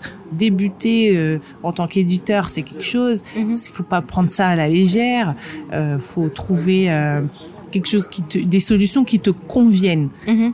À la fois avec la maquettiste avec qui j'ai travaillé, mais aussi en termes de budget bon bah ça j'ai cette somme à mettre en à investir. Comment vais-je faire? Et euh, c'est tout ce temps-là qu'on passe un peu euh, on avance on recule on avance on recule bah ça, ça ça a pris trois mois. Mais après ça va aller plus vite pour les autres euh, les autres numéros D'accord. Mais cela étant dit, juste une précision parce que on se rend compte en lisant le magazine que euh, de toute façon euh, les articles allaient sortir d'une manière ou d'une autre. Parce que par exemple l'article de d'Ebony Janis euh, sur l'expo slash album, enfin truc culturel artistique de Yassine B au Brooklyn Museum, c'était en octobre, je crois, ou en novembre. Ouais, la euh, donc dans tous les cas, le magazine allait sortir, mais tu t'es décidé au mois de mars, enfin en mars, tu t'es dit, je, le, je vais l'éditer en papier. Ouais, Mais du coup, tu travaillais dessus depuis combien de temps sur, euh, en tout cas, la partie rédactionnelle hein? Alors, euh, faut savoir qu'il y a une peut-être une période où moi, comme j'avais repris euh, euh, une activité professionnelle à côté un peu euh, les études et tout, mhm. euh, j'avais complètement arrêté. Mhm. Mais en même temps, à côté, j'essaye de préparer aussi le numéro. Donc, depuis fin 2017, j'avais un peu lancé des idées. Il faut se structurer, donc je, je lançais des idées et puis euh, je voyais euh, donc il y a eu quand même euh, deux ans mhm. où il y a eu une sorte de préparation. Puis j'ai fait une incubation aussi pour mon projet. Avec Media Lab. Hein. Voilà, c'est ça, Media Lab 93. Et là, fin fin genre, fin fin 2019, j'ai décidé de vraiment le, le, construire, lancer un vrai appel à contribution et autres. Et donc bon, on va dire entre fin décembre et mars, on avait presque tout le contenu, mais euh, il y avait déjà depuis 2018 des idées de, de création de magazines. Donc en fait, c'est ce qu'on appelle les slow médias. Moi, je suis vraiment dans la perspective où faut se laisser le temps. C'est ouvert. Si t'es un média indépendant, t'as pas de deadline réel. C'est toi et c'est pas de la mise chaude, quoi. C'est surtout ça. C'est ça. Mhm. Et euh, les gens avec qui tu travailles, faut aussi, euh, par exemple, dans la création, faut respecter des fois le, le, le, processus de création des artistes. Mhm. Ça fait partie de aussi mes valeurs et des valeurs de 33 carats. Je suis pas dans le speed en fait. C'est vraiment slow media. Justement, tu, tu disais tout à l'heure que tu travaillais euh, à côté du, magazine, mais faire un, magazine, comme on l'a dit, c'est très coûteux. Euh, c'est bien aussi pour ça que la presse papier est, en, est en crise.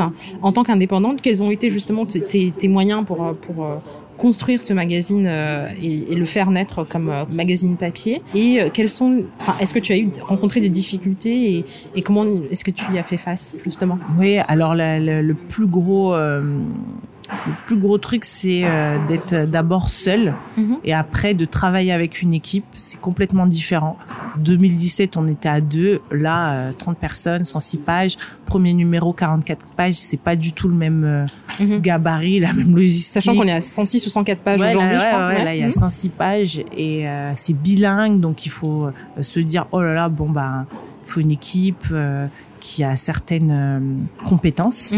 Donc il y a là beaucoup de recherches, beaucoup de, de temps passé euh, dans les, les DM, euh, dans les messages euh, Instagram par exemple, ou euh, beaucoup de discussions. Donc c'est, c'est ça, ça, mobilise des compétences. Bah moi, en tant que voilà éditrice ou aussi euh, bah, rédactrice en chef. Puis moi, j'ai voulu aussi faire le contenu. On essaie de faire beaucoup de, de choses en même temps. Mm-hmm. Donc ça, c'est les moyens. Après, les moyens financiers, bon, c'est par le biais de mon agence, mm -hmm. euh, sur laquelle j'ai donc j'ai travaillé sur pas mal de missions, euh, que j'ai euh, eu le côté financier pour investir sur mon, mon projet. Mais justement, tu parlais tout à l'heure du fait que tu étais en, dans un incubateur. C'est quoi justement le modèle économique de 33 carats? Oui, alors là, le, le modèle économique, c'est euh, que euh, les missions que je fais à travers l'asinerie, Mhm. Par exemple, la production de podcasts, création de sites, euh, création de supports de communication en français, en anglais. Et aussi, ben là, du coup, je travaille avec d'autres équipes. Mhm. Face que ce, chiffre d'affaires, enfin, mon chiffre d'affaires, je le réinvestis sur 33 carats. Est-ce que du coup, 33 carats est devenu un organe de presse à part entière? Est-ce que tu te, as un numéro paritaire, etc. Est-ce que tu as fait ces, démarches-là? Mhm. Oui, oui, là, euh, bon, avec le confinement, c'était un peu... Euh, difficile. Enfin, c'était un peu plus long que d'habitude pour euh, créer tout ça. Mhm. Mais à terme, ouais, c'est l'objectif, c'est de de rester un média indépendant et aussi d'avoir cette agence parce qu'on sait très bien que quand tu crées un, média, enfin par exemple un média indépendant, c'est aussi c'est pas pour faire du enfin c'est pas que mhm. pour faire du chiffre d'affaires aussi hein, c'est c'est aussi pour présenter ton travail, pour présenter les talents, mhm. pour euh, créer aussi notre forme de bah, notre moyen d'expression, euh, travailler avec des journalistes qui sont peut-être pas forcément publiés. Ou euh, moi, il y avait aussi une démarche, une autre démarche euh, qui était plus humaine, on va dire, et se dire ouais ben voilà, moi je, vais créer mon truc. Quoi. Faut parler un peu plus justement en détail de, ce troisième numéro.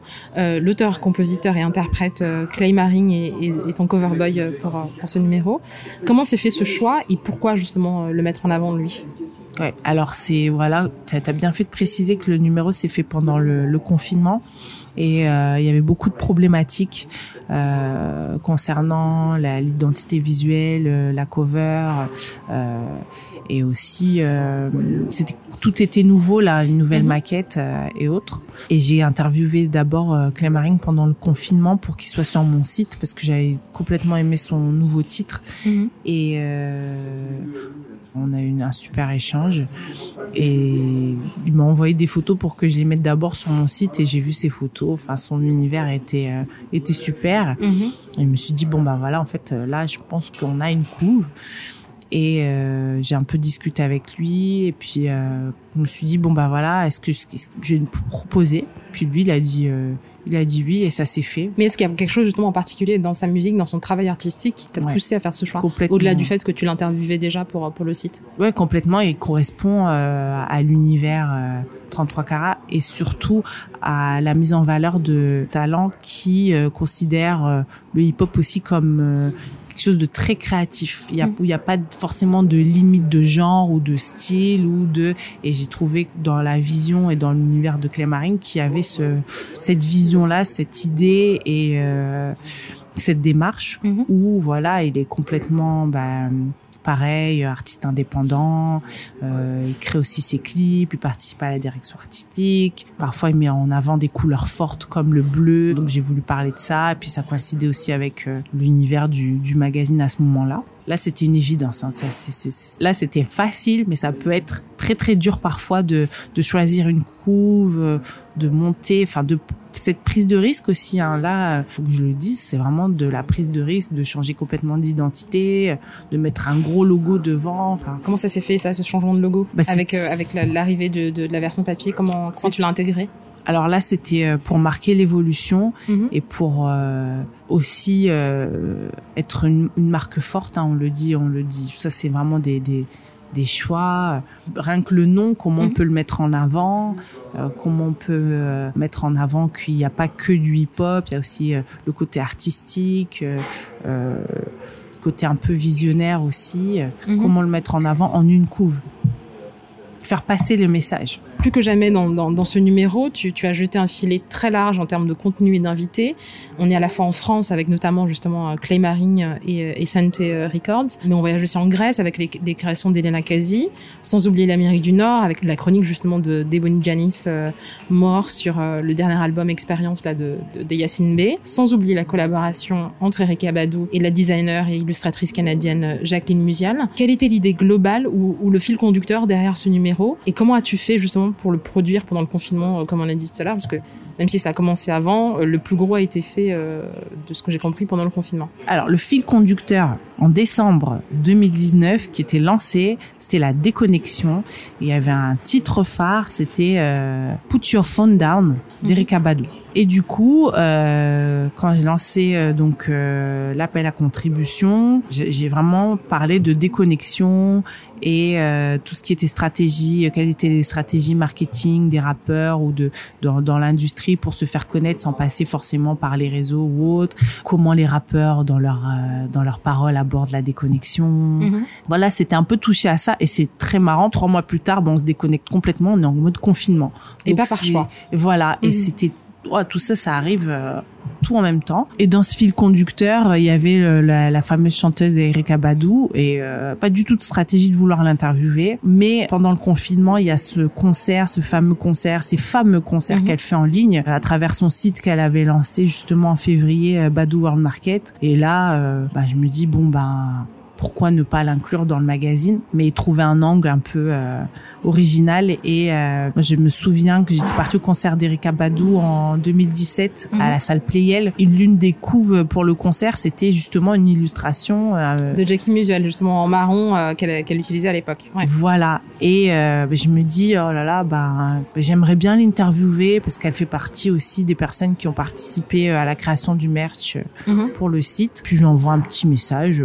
Ah elle pas Erika Badou à la pas du tout, non, mhm. non, mais non, Erika Badou prend un magazine indépendant, mais non, mais non, moi je... Je voulais pas y croire, quoi. Oui, puis euh, c'était pas du tout prévu que, voilà, je l'interview. Et surtout, je, me souviens d'une scène de d'Issaré dans Insecure, la saison 4, où euh, elle est en galère, elle, a perdu un de ses artistes euh, pour son festival, et elle va dans les DM et elle essaye de d'envoyer un texto à Beyoncé. Enfin, un, DM justement. Voilà, un DM. Euh, oh là là, ça m'a trop fait rire et je me disais mais oui mais euh, quelle audace et tout. C'est comme si moi j'ai envoyé un, un, DM à Erika Badou. Bref, et le temps passe et euh, euh Jackie répond présente et me dit qu'elle veut faire l'interview. Et quelques semaines, enfin quelques jours plus tard.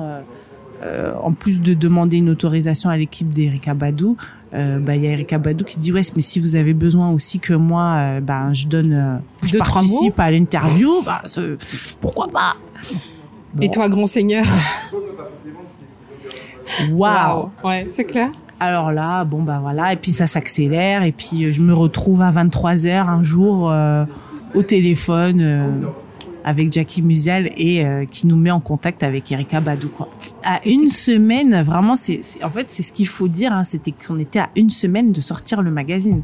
Et que il y avait aucune prévision enfin Et donc en une semaine tu dois boucler l'interview, comment ça s'est fait tout ça Il faut boucler, euh, on a l'interview, euh, est-ce qu'il faut traduire, est-ce qu'il faut pas traduire, est-ce qu'il faut en termes de choix au niveau de, de du chemin de fer, est-ce qu'il faut le refaire, la couve, comment on fait? Bon bref, Sachant euh, que tu parles de traduction, mais tous les articles ne sont pas traduits comme tu dis dans le. c'est ça. C'est pas euh, un verso en français, un verso en anglais. C'est certaines parties sont en anglais, d'autres en, dans les deux langues.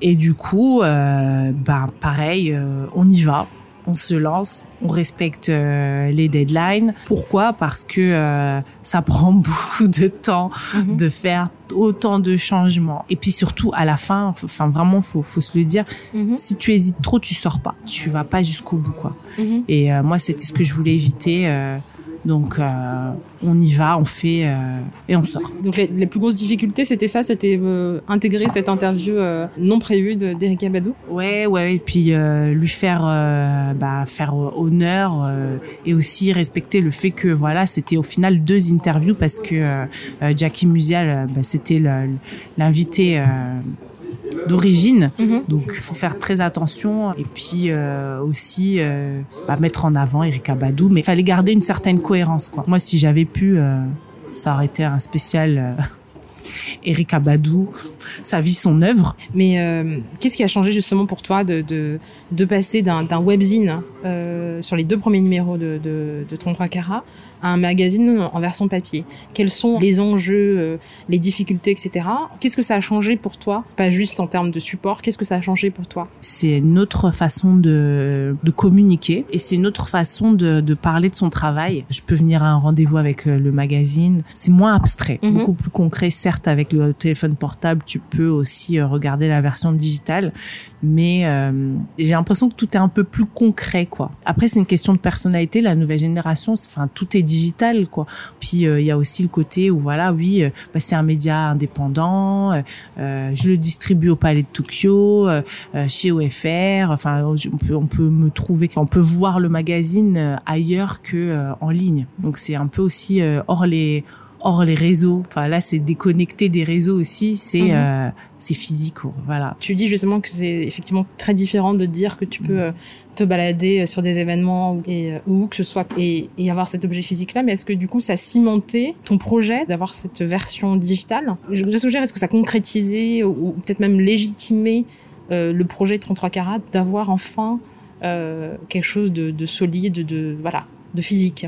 Pour moi, oui. Après, euh, aujourd'hui tout est digital, donc il faut mhm. pas s'arrêter à se dire bon bah voilà j'ai un produit euh, physique, euh, surtout dans dans ce qui se passe, enfin dans la, la situation actuelle. Mhm. C'est par exemple il y a des difficultés là pour que je trouve des points de distribution parce que créer faire de l'événementiel parce qu'il faut faire vivre le magazine. Il y a quand mhm. même des, des, des, vraies difficultés, donc tout est complémentaire là. Oui non mais ce qu'il faut dire c'est que tu t'as pas du tout arrêté la version, la ah version digitale. Non, non, tu continues aussi avec le site à alimenter des contenus qui ne sont pas présents sur le magazine euh, physique ou, ou digital. Mm. Ouais, tout est complémentaire. Ce numéro 3 de ton Blingzine, comme tu as mal appelé, a été imprimé en édition limitée. D'ailleurs, il faudra que tu nous dises euh, en, combien d'éditions limitées. Mais comment ça se passe justement sa vente et sa distribution? Parce que tu parlais de, du palais de Tokyo, etc. Et, euh, et quel retour tu as eu jusqu'à présent? Les retours sont très positifs parce que on essaie de le faire vivre. Moi, je je m'amuse à Enfin, je demande aussi à tout le monde parce que là, le magazine, ce qui est génial, c'est qu'il a voyagé.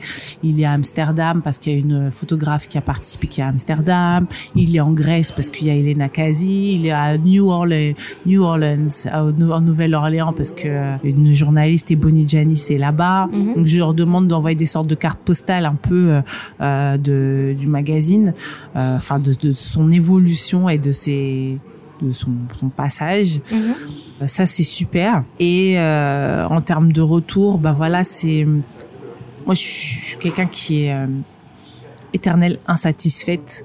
Je veux toujours faire plus en fait. Je mhm. m'arrête pas. Je me dis oui, mais je peux faire de l'événementiel, mais j'ai enfin trouver des solutions pour essayer de, de, de je me demande toujours est-ce qu'il est, euh, est-ce que je l'ai fait assez vivre en fait pour Mhm. même passer au numéro 4 Est-ce que voilà, euh, au-delà de le vendre, enfin de le distribuer parce que ça, ça c'est ce que je continue à faire, de trouver des points de, de vente, c'est euh, est-ce que je le fais assez vivre? Et euh, voilà, ouais, c'est, j'ai pas forcément mis sur les réseaux, mais c'est vrai que c'est de l'édition limitée aussi. Il n'y a pas beaucoup d'exemplaires, quoi, Mais il y finalement. a combien de tirages justement Bah, du là, il y en a, papier? il y en a 200. 200 Et est-ce qu'il y a une, ré- une 200. réimpression? T'en Bah, es où dans ta J'espère, vente? ouais. En fait, euh, là, j'espère parce que on a réussi à vendre euh, tous les magazines au Palais de Tokyo, par Mhm. exemple. C'est super. Enfin, c'est c'était une super news.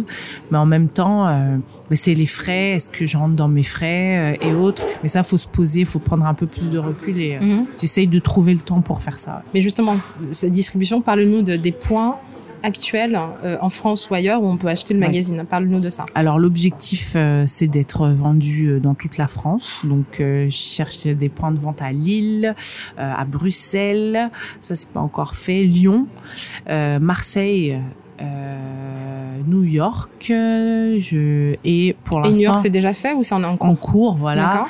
Et ceux qui Et, existent déjà du coup Bah, en donc là c'est Paris, euh, Palais de Tokyo et euh, OFR. Tu as ton compte depuis 2015, non seulement en tant que journaliste, mais aussi et surtout en tant qu'entrepreneur avec le magazine et la Zinerie, qui euh, je cite la description sur le site, l'agence créative de contenu éditorial bilingue aux affinités urbaines. Fermez les guillemets. Parle-nous de ton parcours justement d'entrepreneur. Qu'est-ce qui t'a décidé à prendre ce chemin-là? Alors j'ai créé mon numéro de sirette en 2017. Mhm. Euh, parce que bah, au départ c'est un peu euh, on a beaucoup d'appréhension sur l'entrepreneuriat. L'entrepreneuriat c'est un mythe, c'est pour beaucoup de personnes, euh, c'est loin de, de nos de nos, nos aspirations ou même euh, quand t'as pas de tu n'as pas d'entourage qui est dedans, on est euh, enfin je sais pas j'ai l'impression que c'est quelque chose qui est très lointain au départ et puis euh, plus on s'en s'en approche, euh, plus on discute et plus on commence à rencontrer aussi des, des entrepreneurs et, Mhm. et ça devient aussi un ça peut inspirer et donner envie et moi j'ai j'ai j'ai trouvé que quand j'ai commencé 33 carats c'était euh, très lointain. Mhm. et puis euh, en 2017 euh, bah, j'ai commencé à me dire bah pourquoi ne, ne pas créer mon numéro de sirette voir ce que je peux faire et euh, qu'est-ce que c'est que être freelance c'est quoi la différence entre freelance et entrepreneur? Et puis euh, euh, voilà c'est c'est comme ça que le, le parcours euh, s'est fait Mais du coup, c'était sous le nom de 33 carats ou c'est la Zinerie déjà à l'époque? Non, moi j'ai utilisé, euh, pour l'instant j'ai utilisé d'abord euh, mon nom de, Mhm. de famille et autres pour pouvoir euh, bah, facturer ou autre toutes les missions. Mhm. Et euh, en tant que tel, après, bah, pour 33 carats et autres, c'est aussi la recherche de bah de les statuts ouais Mhm. voilà alors là c'est c'est quelque chose qui est assez important Mhm. c'est que tous les statuts euh, ne sont pas les mêmes Mhm. euh, pour un média, il faut, faut trouver le bon statut. Pour une agence, faut trouver le bon statut.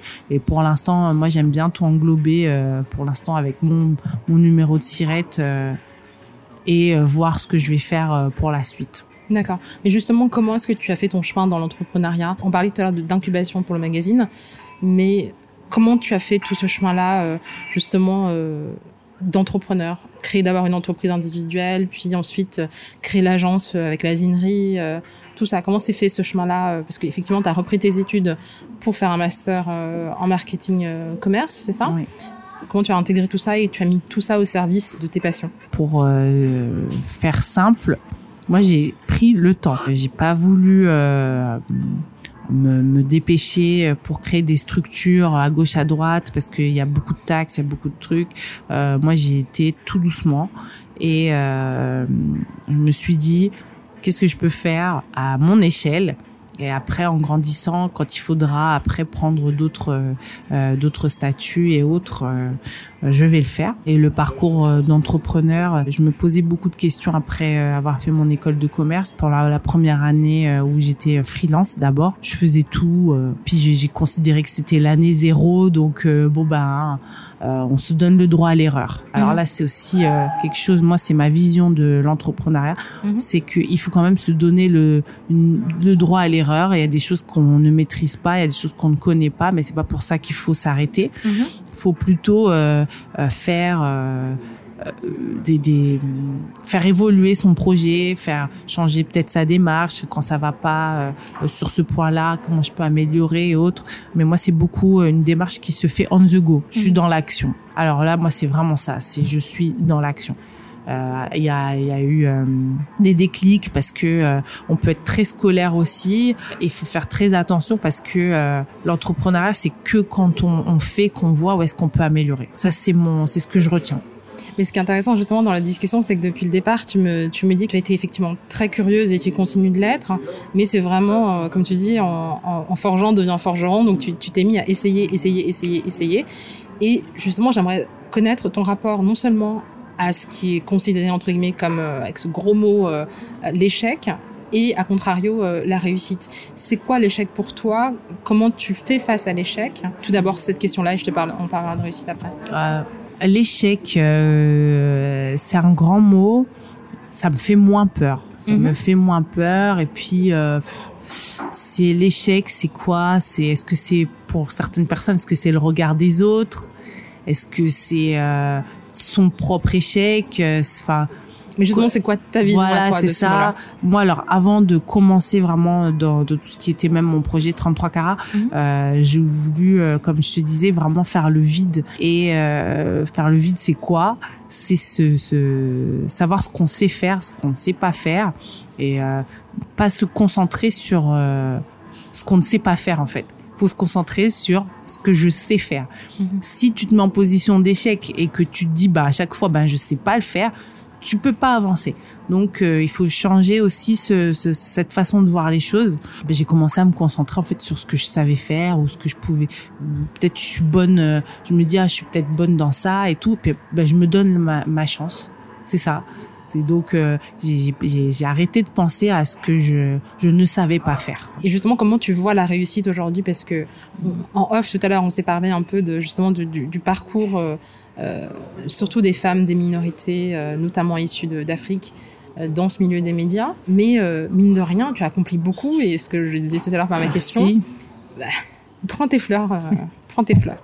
Merci. Euh, mais euh, ce que j'ai dit là, c'est que tu, ton projet fou, c'est sortir quand même un, un magazine papier euh, sur l'année maudite de 2020, c'est un peu compliqué. Donc, euh, ça fait aussi partie de ça. Donc, comment justement tu vois les, le, le, à contrario de ah bah l'échec, la réussite? C'est quoi ta vision de la réussite? La, la, réussite pour toi, ça ressemble à quoi? Qu'est-ce que c'est? Par exemple, quand tu dis l'année maudite. Euh, non, mais je, je, je, oui, je rigole parce que c'est tous les, les, mêmes. Ça dépend encore une fois de la perspective ça. et de comment on aborde les choses. C'est pour ça que je. Mmh. Ouais. Voilà. C'est exactement ça. C'est euh, il y a des choses euh, pour moi euh, sur lesquelles j'insiste. Euh, c'est et ça c'est de mon passage, c'est à cause de mon passage en Angleterre et, mhm. de la langue anglaise. C'est beaucoup quand par exemple tu envoies un mail ou quand tu communiques, mhm. est-ce que tu utilises des mots positifs ou négatifs? Ça n'a pas la même impact. Et euh, quand on parle ou quand on s'adresse aux gens ou quand même on se parle à soi-même, euh, alors ça c'est un truc que j'avais appris enfin que j'avais écouté dans un développement euh, dans un truc de développement personnel. Et c'est aussi lié à l'échec. C'est euh, quand tu te poses des questions négatives et eh ben ton cerveau il va te donner toutes les réponses qui vont aller dans le sens de ta question négative. Ah mm-hmm. comment je vais faire parce que je peux pas le faire et tout machin. Mm-hmm. donc euh, comment tu changes ça? Tu te dis bon bah comment je peux faire pour faire ce magazine en 2020 et là, ton cerveau, il va se mobiliser pour te essayer de trouver des, des solutions que euh, des blocages en fait, parce mhm. qu'on peut. Alors, si tu fais travailler ton cerveau pour te bloquer, il va te donner toutes les réponses pour que ça te bloque encore plus. Mais mhm. si tu essayes de, de, te, de te mobiliser, même de parler avec des gens pour trouver des réponses, c'est peut-être euh, aussi une, une, démarche comme ça où euh, on fait un échange où c'est constructif tu parles d'échanges et, de, et du fait que l'équipe de 33 carats euh, a augmenté notamment à l'occasion de ce, cette troisième édition et de, cette version papier. Comment tu vois justement la collaboration? Qu'est-ce que ça t'a apporté? Peut-être que je suis solo entrepreneur, mais je vois pas ça comme une réussite.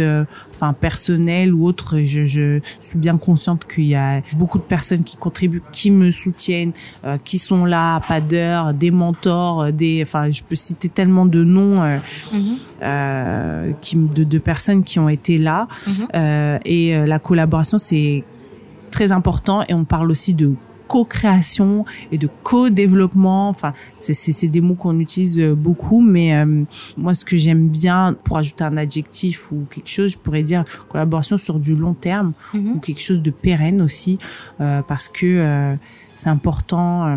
pour moi, des fois, un, un seul projet, ça suffit pas pour dire que c'est une collaboration en fait. Mm-hmm. J'aime bien que ça soit sur le long cours. J'aime bien travailler avec des gens pour pour aller un peu toujours dans le plus profond ou, aller un peu plus loin. Euh, euh, c'est ça pour moi la vision de la collaboration. Ça s'arrête vraiment pas juste un projet. J'aime bien quand c'est sur du long terme. Ok. Euh, pour toutes les personnes qui écoutent euh, cet épisode et qui sont soit déjà engagées sur la même voie que toi, ou en tout cas une voie euh, similaire, soit qui y songent, selon toi, à quoi est-ce que ces personnes-là doivent se préparer? Ah, C'est une découverte personnelle, déjà, avant tout. Si tu n'aimes pas ce que tu fais, ne le fais pas. Il faut s'écouter. C'est vraiment, surtout quand c'est lié à l'entrepreneuriat, freelancing, euh, euh, même les médias ou autres. Euh, faut, faut s'écouter quoi. C'est, je trouve que c'est le premier, le, la première chose, c'est d'abord une, c'est quelque chose de personnel. Et ensuite, euh, et après, à partir de là, on peut rajouter euh, des niveaux de difficulté selon euh, bah, sa personnalité, selon où on veut aller ou autre. Mais il faut d'abord s'écouter pour pouvoir après peut-être donner aux autres ou même se, se, se, s'investir, on va dire. Quelles sont les conditions que tu as réunies pour pouvoir justement te permettre cette écoute-là de toi-même et de, de, de, de, de, poser ton projet et de, de, de tracer euh, des lignes euh, pour aller justement dans la voie de la concrétisation D'abord beaucoup peut-être d'observation, un peu de recherche, mais ça c'est vraiment parce que j'ai fait un parcours euh, après scolaire et tout machin. Mais en même temps, c'est mhm. très marrant parce que j'ai un côté autodidacte aussi finalement. Euh, Enfin, il y a des trucs, c'est du gros DIY, mm-hmm. très gros DIY, mais euh, euh, il faut un peu des deux, je pense. Mm-hmm. Euh, et puis des fois, faut se faire plaisir, mais arriver à un moment, il faut aussi savoir respecter un, un, certain équilibre. Mm-hmm. Vie perso, vie pro, connaître aussi, c'est un peu ses limites.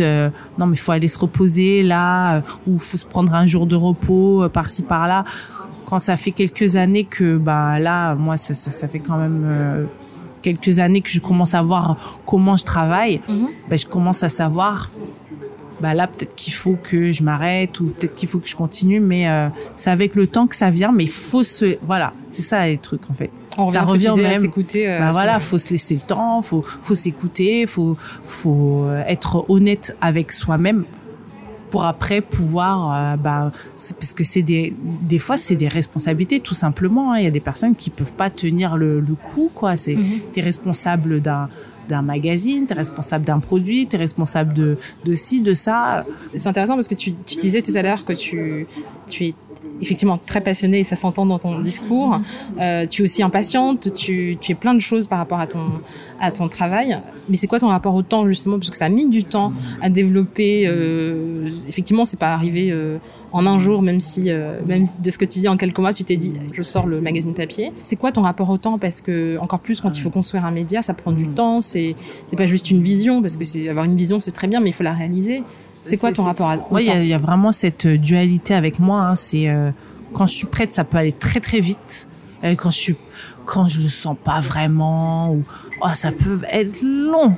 Mais euh, c'est c'est là qu'on bah, ce qu'on appelle les deadlines. Mhm. Il y a des choses qui m'ont vraiment permis de justement trouver cet équilibre entre bah non mais je sens pas, je le sens. Enfin, j'étais chef de projet avant de commencer, euh, chef de projet web avant de mhm. commencer la 33 33 carats. Mhm. Et euh, on a appris les méthodes de travail en agile. Et ça, c'est ce que j'applique. Euh, en fait, tu peux appliquer ça dans tous les dans tous les projets. Mhm. Et finalement, voilà, ben est-ce qu'on se ferait pas une réunion par semaine pour faire le point, faire des points d'avancée? C'est rien une réunion par semaine au final, mais ça peut faire la différence.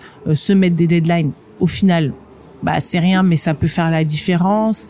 Le temps c'est euh, s'organiser. Et puis euh, prioriser. Bon bah là euh, euh ça c'est important ça c'est pas important. Ça je dois le faire ça je dois pas le faire. Entre les débuts de 33 carats et, et aujourd'hui est-ce que tu as, tu as, réussi à trouver tu parlais tout à l'heure d'équilibre entre personnel et vie professionnelle. Est-ce que tu as réussi justement à trouver cet équilibre là et comment tu réconcilies tout ça? Parce que c'est c'est une c'est comme un sport ou c'est comme un muscle. Enfin ça se travaille. Tout ça ça se travaille. Faut être patient avec, euh, faut être patient. Il faut être très patient. Je suis encore plus admirative maintenant de tous les entrepreneurs, toutes les personnes que je rencontre, mhm. parce que euh, je connais des gens qui ne comptent pas leurs heures de travail, mais ça paye. Et euh, c'est des personnes qui ont réussi, mais avec le temps et euh, en même temps, enfin, ça se travaille. C'est aussi une question de peut-être aussi ouais de pratique je dirais ou, aussi quand on crée son propre métier finalement ou quand on crée sa propre activité euh, on peut que euh, des fois aussi on est tributaire. Enfin on dépend aussi du temps des autres ou du temps de l'administration et autres. Et il faut se faire une euh, faut se faire à l'idée qu'on peut on n'a pas le contrôle sur tout mais il faut être patient dans cette veine-là, quelles sont les ressources sur lesquelles les personnes qui nous écoutent euh, peuvent s'appuyer euh, dès à présent et que tu aurais toi aimé avoir dès le départ ou qui t'aurait aidé dès le départ si tu si tu en avais eu connaissance justement? Ah, La première ressource c'est euh, de de prendre le risque de faire quelque chose que que que tu aimes bien ou de de t'écouter peut-être moi, je pense que la première ressource, elle, elle est en, en, nous. En toi, ouais. Ouais. Et que euh, euh, il faut s'écouter. Euh, Peut-être prendre le risque de faire euh, quelque chose, euh, mais juste tu prends le risque et tu essaies et tu vois ce que ça te peut-être bah, ton ressenti, on va dire, mm-hmm. et qu'il faut pas avoir peur d'essayer. Il y a aussi ce, ce, côté où il y a un mythe. Voilà, par exemple, moi, je voudrais démystifier ça. Mm-hmm. c'est, je vis, enfin, je dirais pas que je vis de ma, fin je dirais pas entièrement que c'est oui je vis de ma passion euh, et autres. C'est c'est complètement plus sinueux que ça. C'est mhm. complètement plus complexe que ça parce que euh, tu tu fais des tâches qui sont ingrates en fait. Il y a il y a des moments où tu fais des trucs qui sont complètement ingrats où euh, c'est pas du tout en rapport avec la sauce quoi. Enfin mhm. c'est pas hip hop quoi. Mhm. c'est pas la partie bling c'est pas hip hop en fait. C'est mhm. pas ça n'a rien à voir. J'écoute pas des albums tous les jours. Euh, je parle pas avec euh, euh, Erika Badou tous les jours ou enfin non mais c'est vraiment pas une haute life quoi. enfin il faut faut vraiment être réaliste sur euh, on vit pas dans des fantasmes hein. les, les entrepreneurs. C'est vraiment beaucoup de de sueur et de fatigue et de et de choses qui sont pas euh, euh au niveau des ressources, c'est vraiment faut faut être réaliste en fait. Là, le premier truc, c'est connaître euh, la réalité de du, du, même du secteur dans lequel on va on va essayer d'aller euh, s'aventurer. Par exemple, moi, je vais tout le temps dans des conférences tous les ans. Je vais dans des conférences sur les médias tous les ans. Euh, j'essaye de voir que ce soit ce qui se passe en Angleterre, aux États-Unis ou autre. Enfin, je me tiens informée pas que sur le hip-hop, mais sur sur le secteur d'activité, euh, bah, l'actualité du marketing, des oui, médias, de, de, la communication. De marché, quoi. Oui, mm c'est c'est hyper important, quoi. Mais plus concrètement euh, que ça, est-ce que tu as, je sais pas, des livres, euh, des personnes, des, euh, tu vois ce que je veux dire, parce que il y a tout ça, il y a effectivement ce travail sur soi qui est très important. Mm. Mais comme on disait tout à l'heure, il faut pas mm. hésiter à aller vers l'extérieur et à, aller mm. chercher euh, euh, ces ressources-là à l'extérieur. Est-ce que tu as des MOOC, euh, des livres, des ressources plus concrètes que tu pourrais conseiller et qui, qui t'auraient aidé beaucoup plus tôt si tu, les, tu en avais eu connaissance? Bah, Si j'avais... alors moi, c'est mon côté aussi extraverti qui suis un peu lié plus à l'humain et au contact des gens. On peut beaucoup parler mais il faut parler aux bonnes personnes. Mhm. Et ça, c'est ce que j'ai pas. Euh, je pense que j'ai pris du temps à découvrir. Mais euh, quand euh, tu te considères un peu bah pas ovni mais ouais enfin ce que je veux faire c'est peut-être pas comme les autres ou j'ai envie de faire ce truc mais je trouve personne qui est comme moi et autres mm-hmm. bah il faut essayer de se rapprocher de ce qui est bien maintenant avec les réseaux sociaux et autres c'est qu'il y a des groupes euh, des des des, des meet-up et autres mm-hmm. mais euh, très tôt faut se trouver quand même trouver quelqu'un qui a déjà fait ce qu'on veut faire mm-hmm. et se rapprocher de cette de ces cette ou ces personnes qui peuvent être entre guillemets des mentors ou lire euh, des livres autour de, de ces personnes-là mhm. pour comprendre que bah c'est pas ils ont ils ne sont pas arrivés là euh, euh, comme une fleur en fait. C'est euh, tout ça, c'est un travail, euh, c'est des galères, mais aussi ça peut te rassurer à un moment où tu, tu es dans le doute et que tu peux continuer parce que il y a cette ce, ce, ce, microcosme ou cet environnement de personnes qui existent en fait. Mhm. Et c'est vraiment ça le, moi je trouve dans mon parcours que je voudrais donner comme peut-être comme moment, mais c'est que une fois que tu as trouvé un peu euh, les gens qui sont enfin c'est une sorte de cercle ouais mhm. euh, bah tu te dis ah bah non mais en fait enfin je suis normale quoi il y a pas de j'ai pas de suis pas différente d'un tel ou d'un tel il bah, y a pas que moi qui veux faire ça quoi ouais. je dirais que ça m'a permis de continuer comme on disait tout à l'heure, donc tu es la fondatrice du magazine, mais aussi rédactrice en chef et journaliste, entrepreneur. Comment tu fais justement pour jongler avec toutes ces différentes euh, casquettes que tu as? Ben je m'en rends pas compte. mais bah, ça, non, mais c'est vrai. Euh, non, mais le, depuis que je me suis lancée dans tout ça, j'ai pas du tout. Euh, enfin là, je vis. Euh, comme peut-être j'ai eu envie de vivre depuis hyper longtemps mhm. et que bah, c'était comme ça que je pense que j'envisageais les choses mais euh, je m'étais pas faite à l'idée que où je voyais pas ça de manière réaliste quoi. Mhm. mais aujourd'hui bah, j'ai pas conscience que je fais autant enfin Là, tu le dis, hein, mais pour moi, c'est juste des. Ouais, mais en fait, enfin, c'est pas une accumulation de tâches dans la journée, mais c'est oui. Bah, je travaille en fait, euh, c'est juste mon taf. Enfin. Tu l'as, tu l'as intégré. Ouais, voilà, c'est mon. Mais je pose aussi la question parce que tu as les mêmes 24 heures que tout le monde, mais tu fais tout ça. Ouais, ouais, ouais, c'est mon taf. C'est, c'est, bah, je me réveille, je suis, plus ou moins, j'essaie d'être active. Des fois, je suis pas du tout active, mais. Mhm. Euh, c'est c'est moi je me considère juste comme Sana quoi et, et dans mon évolution c'est devenu euh, bah là Sana euh, avec tous ces trucs qu'elle fait euh, mais euh, ça c'est très important par contre qu'il faut il faut le dire c'est c'est pas vraiment vrai hein. c'est mhm. euh, ce qu'on appelle la posture en fait mhm. et il faut se créer ta, sa posture et euh, bah il y a des moments bah voilà moi je fais certaines choses mais il y a des moments où il faut euh, faire appel à son entre guillemets alter ego mhm. euh, c'est une phrase qu'une certaine personne avec qui je discute enfin Anna en fait avec qui j'ai discuté Anna Tedros euh, euh, qui, qui m'a qui m'a dit ça il y a il y a quelques c'est une journaliste euh, et artiste aussi qui m'avait dit ça quand tu as des moments de doute fais appel à ton alter ego donc cette personne qui fait soi-disant, enfin non pas pas soi-disant, mais mhm. qui fait tous ces trucs, bah il faut faire appel à elle quand tu as des moments de doute et que voilà, bah mettre cette cape, euh, oui, moi je fais ci, ça, ça, ça, ça, pour pouvoir accomplir encore plus et, y aller et se présenter aussi euh, euh, au monde. Et justement, quelle est la casquette que tu préfères euh, le plus dans, dans toutes celles que tu fais et pourquoi? La meilleure casquette, c'est quand je kiffe, quand je, je, suis, il y a, y a une sorte de flow, ce qu'on mhm. appelle quand on travaille, une sorte de flow où ça vient tout seul, les idées elles viennent toutes seules, ça marche, il y a pas de galère et tout, ça c'est le flow, c'est magnifique. Quand j'arrive à avoir ça, euh, que ce soit euh, quand je fais le magazine ou quand je travaille avec un client et que euh, on arrive tous à être sur la même longueur d'onde ou que c'est ça, ça va très vite et que ça, ça se crée. Mm-hmm. Moi, c'est vraiment le moment où je crée en fait, la, la création de quelque chose qui n'existe pas de, de, de, de l'abstrait au, au, concret. Alors du coup, je vais peut-être te poser la question différente, mais est-ce qu'il y a une casquette dans laquelle tu t'accomplis le plus que les autres? Mais moi, tu parles de création, mais moi, je veux qu'on aille. Ouais, euh, j'ai l'impression que, le, le, bah, c'est, j'ai l'impression que c'est dans, à chaque fois, dans tous ces moments-là, c'est euh, faire aboutir le, le, le, le, le projet ou l'idée. Par exemple, là, euh, au moment où on parle, on est en train de lancer un podcast mm-hmm.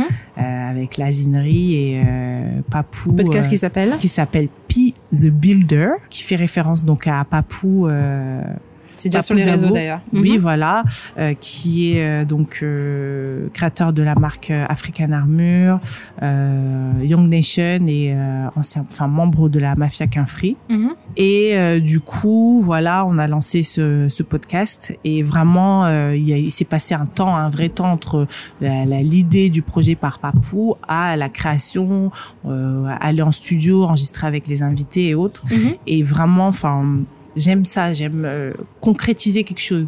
Mhm. Quand on vient, on me dit ouais j'ai cette idée folle, vas-y viens on y va. Par exemple, euh, euh, il y a un an j'ai travaillé avec euh, Alice Belia sur le, projet du Black Joy Zine. Mhm. pareil, elle, avait cette idée, elle me disait bon bah voilà je vais, je vais développer mon c'était une sorte de magazine de marque en fait, mhm. presque en marque blanche, hein, où voilà on a parlé de la Black Joy. Et du coup, euh... une très belle couverture dorée avec une afro et tout. Euh, c'est une jeune femme qui est dessus, ouais. C'est ça. Et c'était génial l'émulsion en fait. Moi, mhm. j'aime vraiment le parler de concept, euh, échanger autour de quelque chose qui qui est pas fait. Qu'est-ce qu'on peut faire? Comment on va le faire. Euh, et du coup, tu, de ce que je comprends de ce que tu me dis, c'est que tu te réalises en, en, en réalisant les, les, visions des autres, j'ai l'impression. Ou que pas forcément, pas forcément des autres, oui, mais voilà, mais qui participe aussi de la tienne et ouais, entretenir euh, la tienne. Ouais, ouais, créer euh, vraiment cette tout ce côté création, mhm. vision. J'aime bien, ouais. Avec le recul que tu as aujourd'hui, quelles sont les difficultés principales d'être à la tête de ton propre magazine et, de, et justement de la zinerie aussi voilà que tu que tu as constaté avec le recul il y a beaucoup de il y a beaucoup de, de difficultés mais la principale c'est de c'est comme mon bébé un peu enfin c'est un peu euh, enfin créer justement quelque chose c'est euh, participer à son évolution puis c'est c'est un peu le côté aussi solo entrepreneur qu'on entretient où voilà on a on essaie d'avoir le contrôle sur tout de tout mhm. faire et tout machin et ça c'est très difficile euh, de savoir lâcher prise ou de savoir ouvrir s'ouvrir aussi bah, à rajouter des équipes plus collaborer mais vraiment c'est soit des, des associés ou des personnes qui sont complètement Mhm. euh, investi euh, autant que moi dans le projet, par exemple, ça c'est une difficulté. Euh. mais je pense que c'est la difficulté de, de tout, d'être tout en tout solo entrepreneur, je dirais. Mais du coup, comment tu dépasses ça? C'est en essayant, pareil, ou c'est euh, en, en, mettant en place peut-être quelque chose de structuré. Moi, je, je, mhm. veux, je veux de la structure quand même. C'est, c'est la structure, c'est ce qui peut faire avancer les choses. Donc euh, bon voilà, créer une équipe éditoriale, euh, créer une équipe, euh, un pôle podcast pour l'agence, un mhm. pôle production, un pôle machin. Et, et là, une fois que c'est structuré, on y voit plus clair. C'est vraiment l'idée d'y voir plus clair aussi dans, dans tout ce que j'essaye de faire. Quoi. Tu en as brièvement parlé tout à l'heure, mais est-ce qu'aujourd'hui tu vis de ta passion ou de tes passions en général? Tu arrives à en vivre même modestement euh, ou est-ce que tu continues encore à travailler euh, non, bah à côté pour nourrir tout bah ça? Là, c'est avec l'asinerie, c'est, je dirais que c'est c'est pas forcément vu de sa passion, mais c'est au mhm. moins avoir créé quelque chose. Mhm. Et je vis de d'avoir créé euh, cette chose-là, ouais. Mhm. Ah, mais j'en incluais dans le côté euh, passion, c'est que c'est. Après, je dirais que c'est pas forcément vivre. Euh, enfin, là, je voudrais euh, peut-être apporter une nuance parce que il y a, y a des, des, des des choses où, par exemple, avoir une agence, c'était pas prévu, par exemple. Mhm. Et idéalement, ça serait que faire du média, par exemple. Mhm mais euh, il faut les deux pour euh, bah, pour pour euh, vivre avec son temps par exemple là en 2020 ben voilà il y a, y a, des choses qu'on peut faire et qu'on ne peut pas faire aussi savoir que bah, le hip hop il y a plein de gens qui c'est plus comme il y a 20 ans tout le monde veut un peu entre guillemets sa part du gâteau donc mhm. comment Comment se positionner? Voilà, comment se positionner? C'est c'est au-delà de la passion. Il faut vivre avec son son temps et même avec son euh, je dirais avec son âge ou, mhm. avec son ses réalités quoi. Bien sûr, mais c'est vrai que quand moi je parle de passion, c'est vraiment c'est un terme euh, parapluie mhm. pour effectivement parler de ce, dont tu parlais tout à l'heure, qui est le parcours de mhm. effectivement on est on peut être un créatif, mais comme la plupart de, des, des idoles ou en tout cas des, artistes que tu as admirés, que qui t'ont fait rentrer dans ce milieu-là de, de, du hip-hop, tu développes aussi un business sur ta passion. C'est pour ça que je mets. Euh, c'est vraiment passion avec un grand P. C'est ça.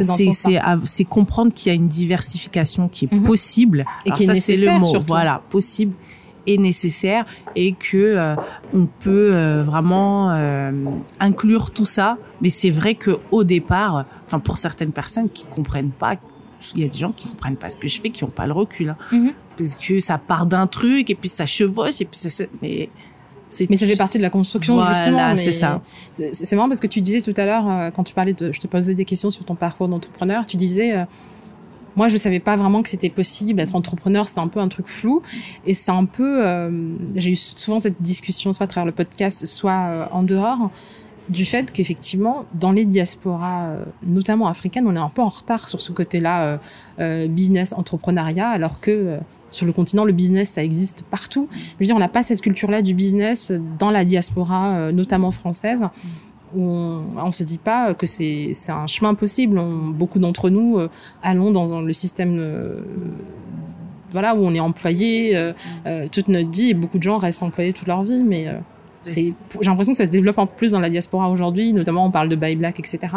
Mais que c'est entre guillemets relativement nouveau encore dans les esprits et que c'est peut-être plus la prochaine génération qui, qui en fera un automatisme effectivement. Oui, bah, donc nous par exemple, on est vraiment deuxième génération euh, euh, de familles qui sont venues d'Afrique pour s'installer en France mhm. et euh, faut laisser aussi, enfin faut comprendre aussi l'histoire mhm.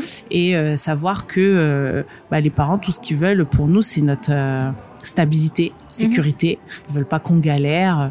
Et euh, du coup, euh, l'entrepreneuriat, c'est pas une option ou c'est pas vraiment un conseil qu'ils vont nous faire ou peut-être ils vont nous dire va entreprendre en Afrique. Ça, c'était euh, les premiers conseils qu'on moi j'ai entendu de la part de, de certains parents mhm. parce que c'est ce qu'ils faisaient aussi eux. Donc là, ça va dépendre aussi de son environnement et des personnes pareilles, de son entourage et des fois d'où on vit, enfin d'où on vient entreprendre dans le nord de la France, c'est pas entreprendre à Paris. Enfin, c'est pas, on n'a pas les mêmes options, on n'a pas les mêmes choix, par exemple. Parce que tu portes toutes ces casquettes, j'aimerais savoir comment tu es entouré et comment tu fais face à toutes tes responsabilités de front. Est-ce que tu as euh, justement un support système, euh, un entourage, que ce soit des amis, de la famille ou même des professionnels qui t'apportent non seulement une épaule réconfortante et des encouragements, mais aussi des conseils pour gérer justement ton entreprise? Parce que tu évoquais euh, un peu par-ci par-là dans l'interview la notion de de, mentor, mais comment tu fais justement Alors, ça c'est très important. Dans les moments de, doute ou euh, dans les moments de réussite, euh, il faut euh, garder la tête froide et bah, l'entourage c'est très important, les mentors c'est très important, mais aussi des fois peut-être se prendre un temps pour soi pour faire le point c'est aussi très important. Parce que on peut être très entouré, mais c'est ce qui peut aussi euh, créer une sorte de poids. Enfin, mhm. ça va vraiment dépendre des personnes, mais euh, parfois, il faut s'extraire un peu de tout ça. Donc, mhm. le support système, c'est très bien, mais euh, en termes de prise de décision, quand tu es un entrepreneur, tu dois savoir. Enfin, c'est très difficile quoi. T'as mhm. beaucoup de personnes qui peuvent te dire des choses et puis après, bah toi tu c'est quand même toi la, la, la, personne décisionnaire à la fin. Donc des fois c'est un peu lourd. Tes personnes de référence, c'est quoi? C'est des proches? Amis ou famille, c'est des, des, des, mentors. Et, et, à ce moment-là, euh, pour les mentors, est-ce que c'est toi qui es allé chercher C'est le, le, le, fruit du hasard et des, et des rencontres? Comment, comment ça s'est fait justement tout ça? Et à quel moment est-ce que tu t'es dit c'est absolument nécessaire si je veux justement évoluer euh, dans mon business et faire grandir ma, passion? Ça fait deux ans euh, que j'ai des mentors, je dirais, mhm. mais ça, ça arrivait très tard. C'est un truc que j'aurais souhaité peut-être faire évoluer, enfin avoir euh, ajouté, incorporé dans dans ma façon de faire euh, bien avant, mhm. parce que pour moi ça fait partie des choses, enfin ça fait partie des des ressources. Voilà, c'est une ressource euh, qui est hyper importante, en tout cas dans dans ma façon de travailler. Mhm. Je travaille aussi, je fais aussi appel à des coachs, mais maintenant je sais comment utiliser ces ressources qu'on a à disposition parce que mhm. tout le monde peut trouver un mentor, tout le monde peut trouver un coach, tout le monde peut... mais euh, dans la manière dont tu travailles avec eux parce que c'est aussi un travail et c'est euh, faut savoir euh, comment ils peuvent t'accompagner. moi, j'utilise je, je, travaille par exemple avec une coach quand j'ai une question en particulier, je peux mhm. pas appeler la coach toutes les cinq minutes. Ça, ça, je, je, je, je veux pas dépendre en fait de de toutes ces personnes que j'ai à disposition. Finalement, je m'arrête à des questions en particulier. Euh, le mentorat, c'est euh, on, si on fait des, des, des on se voit ou on s'appelle, c'est une fois par mois. Enfin, je délimite bien les trucs parce que euh, sinon euh, tu, tu, tu, tu, tu te reposes trop sur les gens. Faut faire très attention entre se reposer sur ces personnes euh, qui sont bienveillantes et qu'on a à disposition et euh, voilà travailler euh, avec eux ou bien se faire accompagner. J'aimerais revenir sur la question tout à l'heure, on parlait notamment de vision par rapport à 33 carats. Et j'aimerais savoir aujourd'hui, avec cette année qui est tellement décisive justement pour, le, pour 33 carats, euh, par rapport à la vision que tu avais il y a quelques années, est-ce que tu as réussi à la réconcilier avec ce que tu as aujourd'hui? Est-ce que tu imaginais toutes ces choses-là? Par rapport à ça, j'ai à la fois j'avais à la fois une vision et euh, à la fois ce que j'aime bien, c'est que je la vois, je vois des choses se construire que j'aurais pas imaginé. Et euh, c'est ça qui est marrant parce que euh, pour moi ça me va, ça me convient, ça me convient la manière dont ça prend forme, ça me convient que oui là c'est une année un peu charnière, un peu plus que les autres, mais en mmh. même temps je me laisse quand même l'opportunité de grandir, je me laisse quand même l'opportunité de faire évoluer mon projet. Je je, suis pas complètement euh, rigide. Ah, ben voilà, oui, rigide. Cette année, c'est la N plus 2, N plus 3. Non, pas encore. Mais en même temps, faut faut cesser euh, le l'espace quoi. Mhm. c'est c'est faut prendre tout ça comme euh, des euh, des expériences enfin pas je dirais pas des expériences mais des euh, euh comme on parle du milieu du travail mhm. je dirais plus des certaines des milestones enfin des mhm, des opportunités pour grandir oui voilà exactement. Et ben, je dirais que j'ai encore envie de continuer à imaginer et je me laisse encore le l'espace le, pour grandir voilà. Et du coup, est-ce que tu te considères hein, dans la bonne voie et dans dans une voie qui te qui te mais, en tant que toujours en tant qu'internel éternel euh, insatisfaite, mm-hmm. bah voilà, toujours euh, on, on, en veut. Enfin.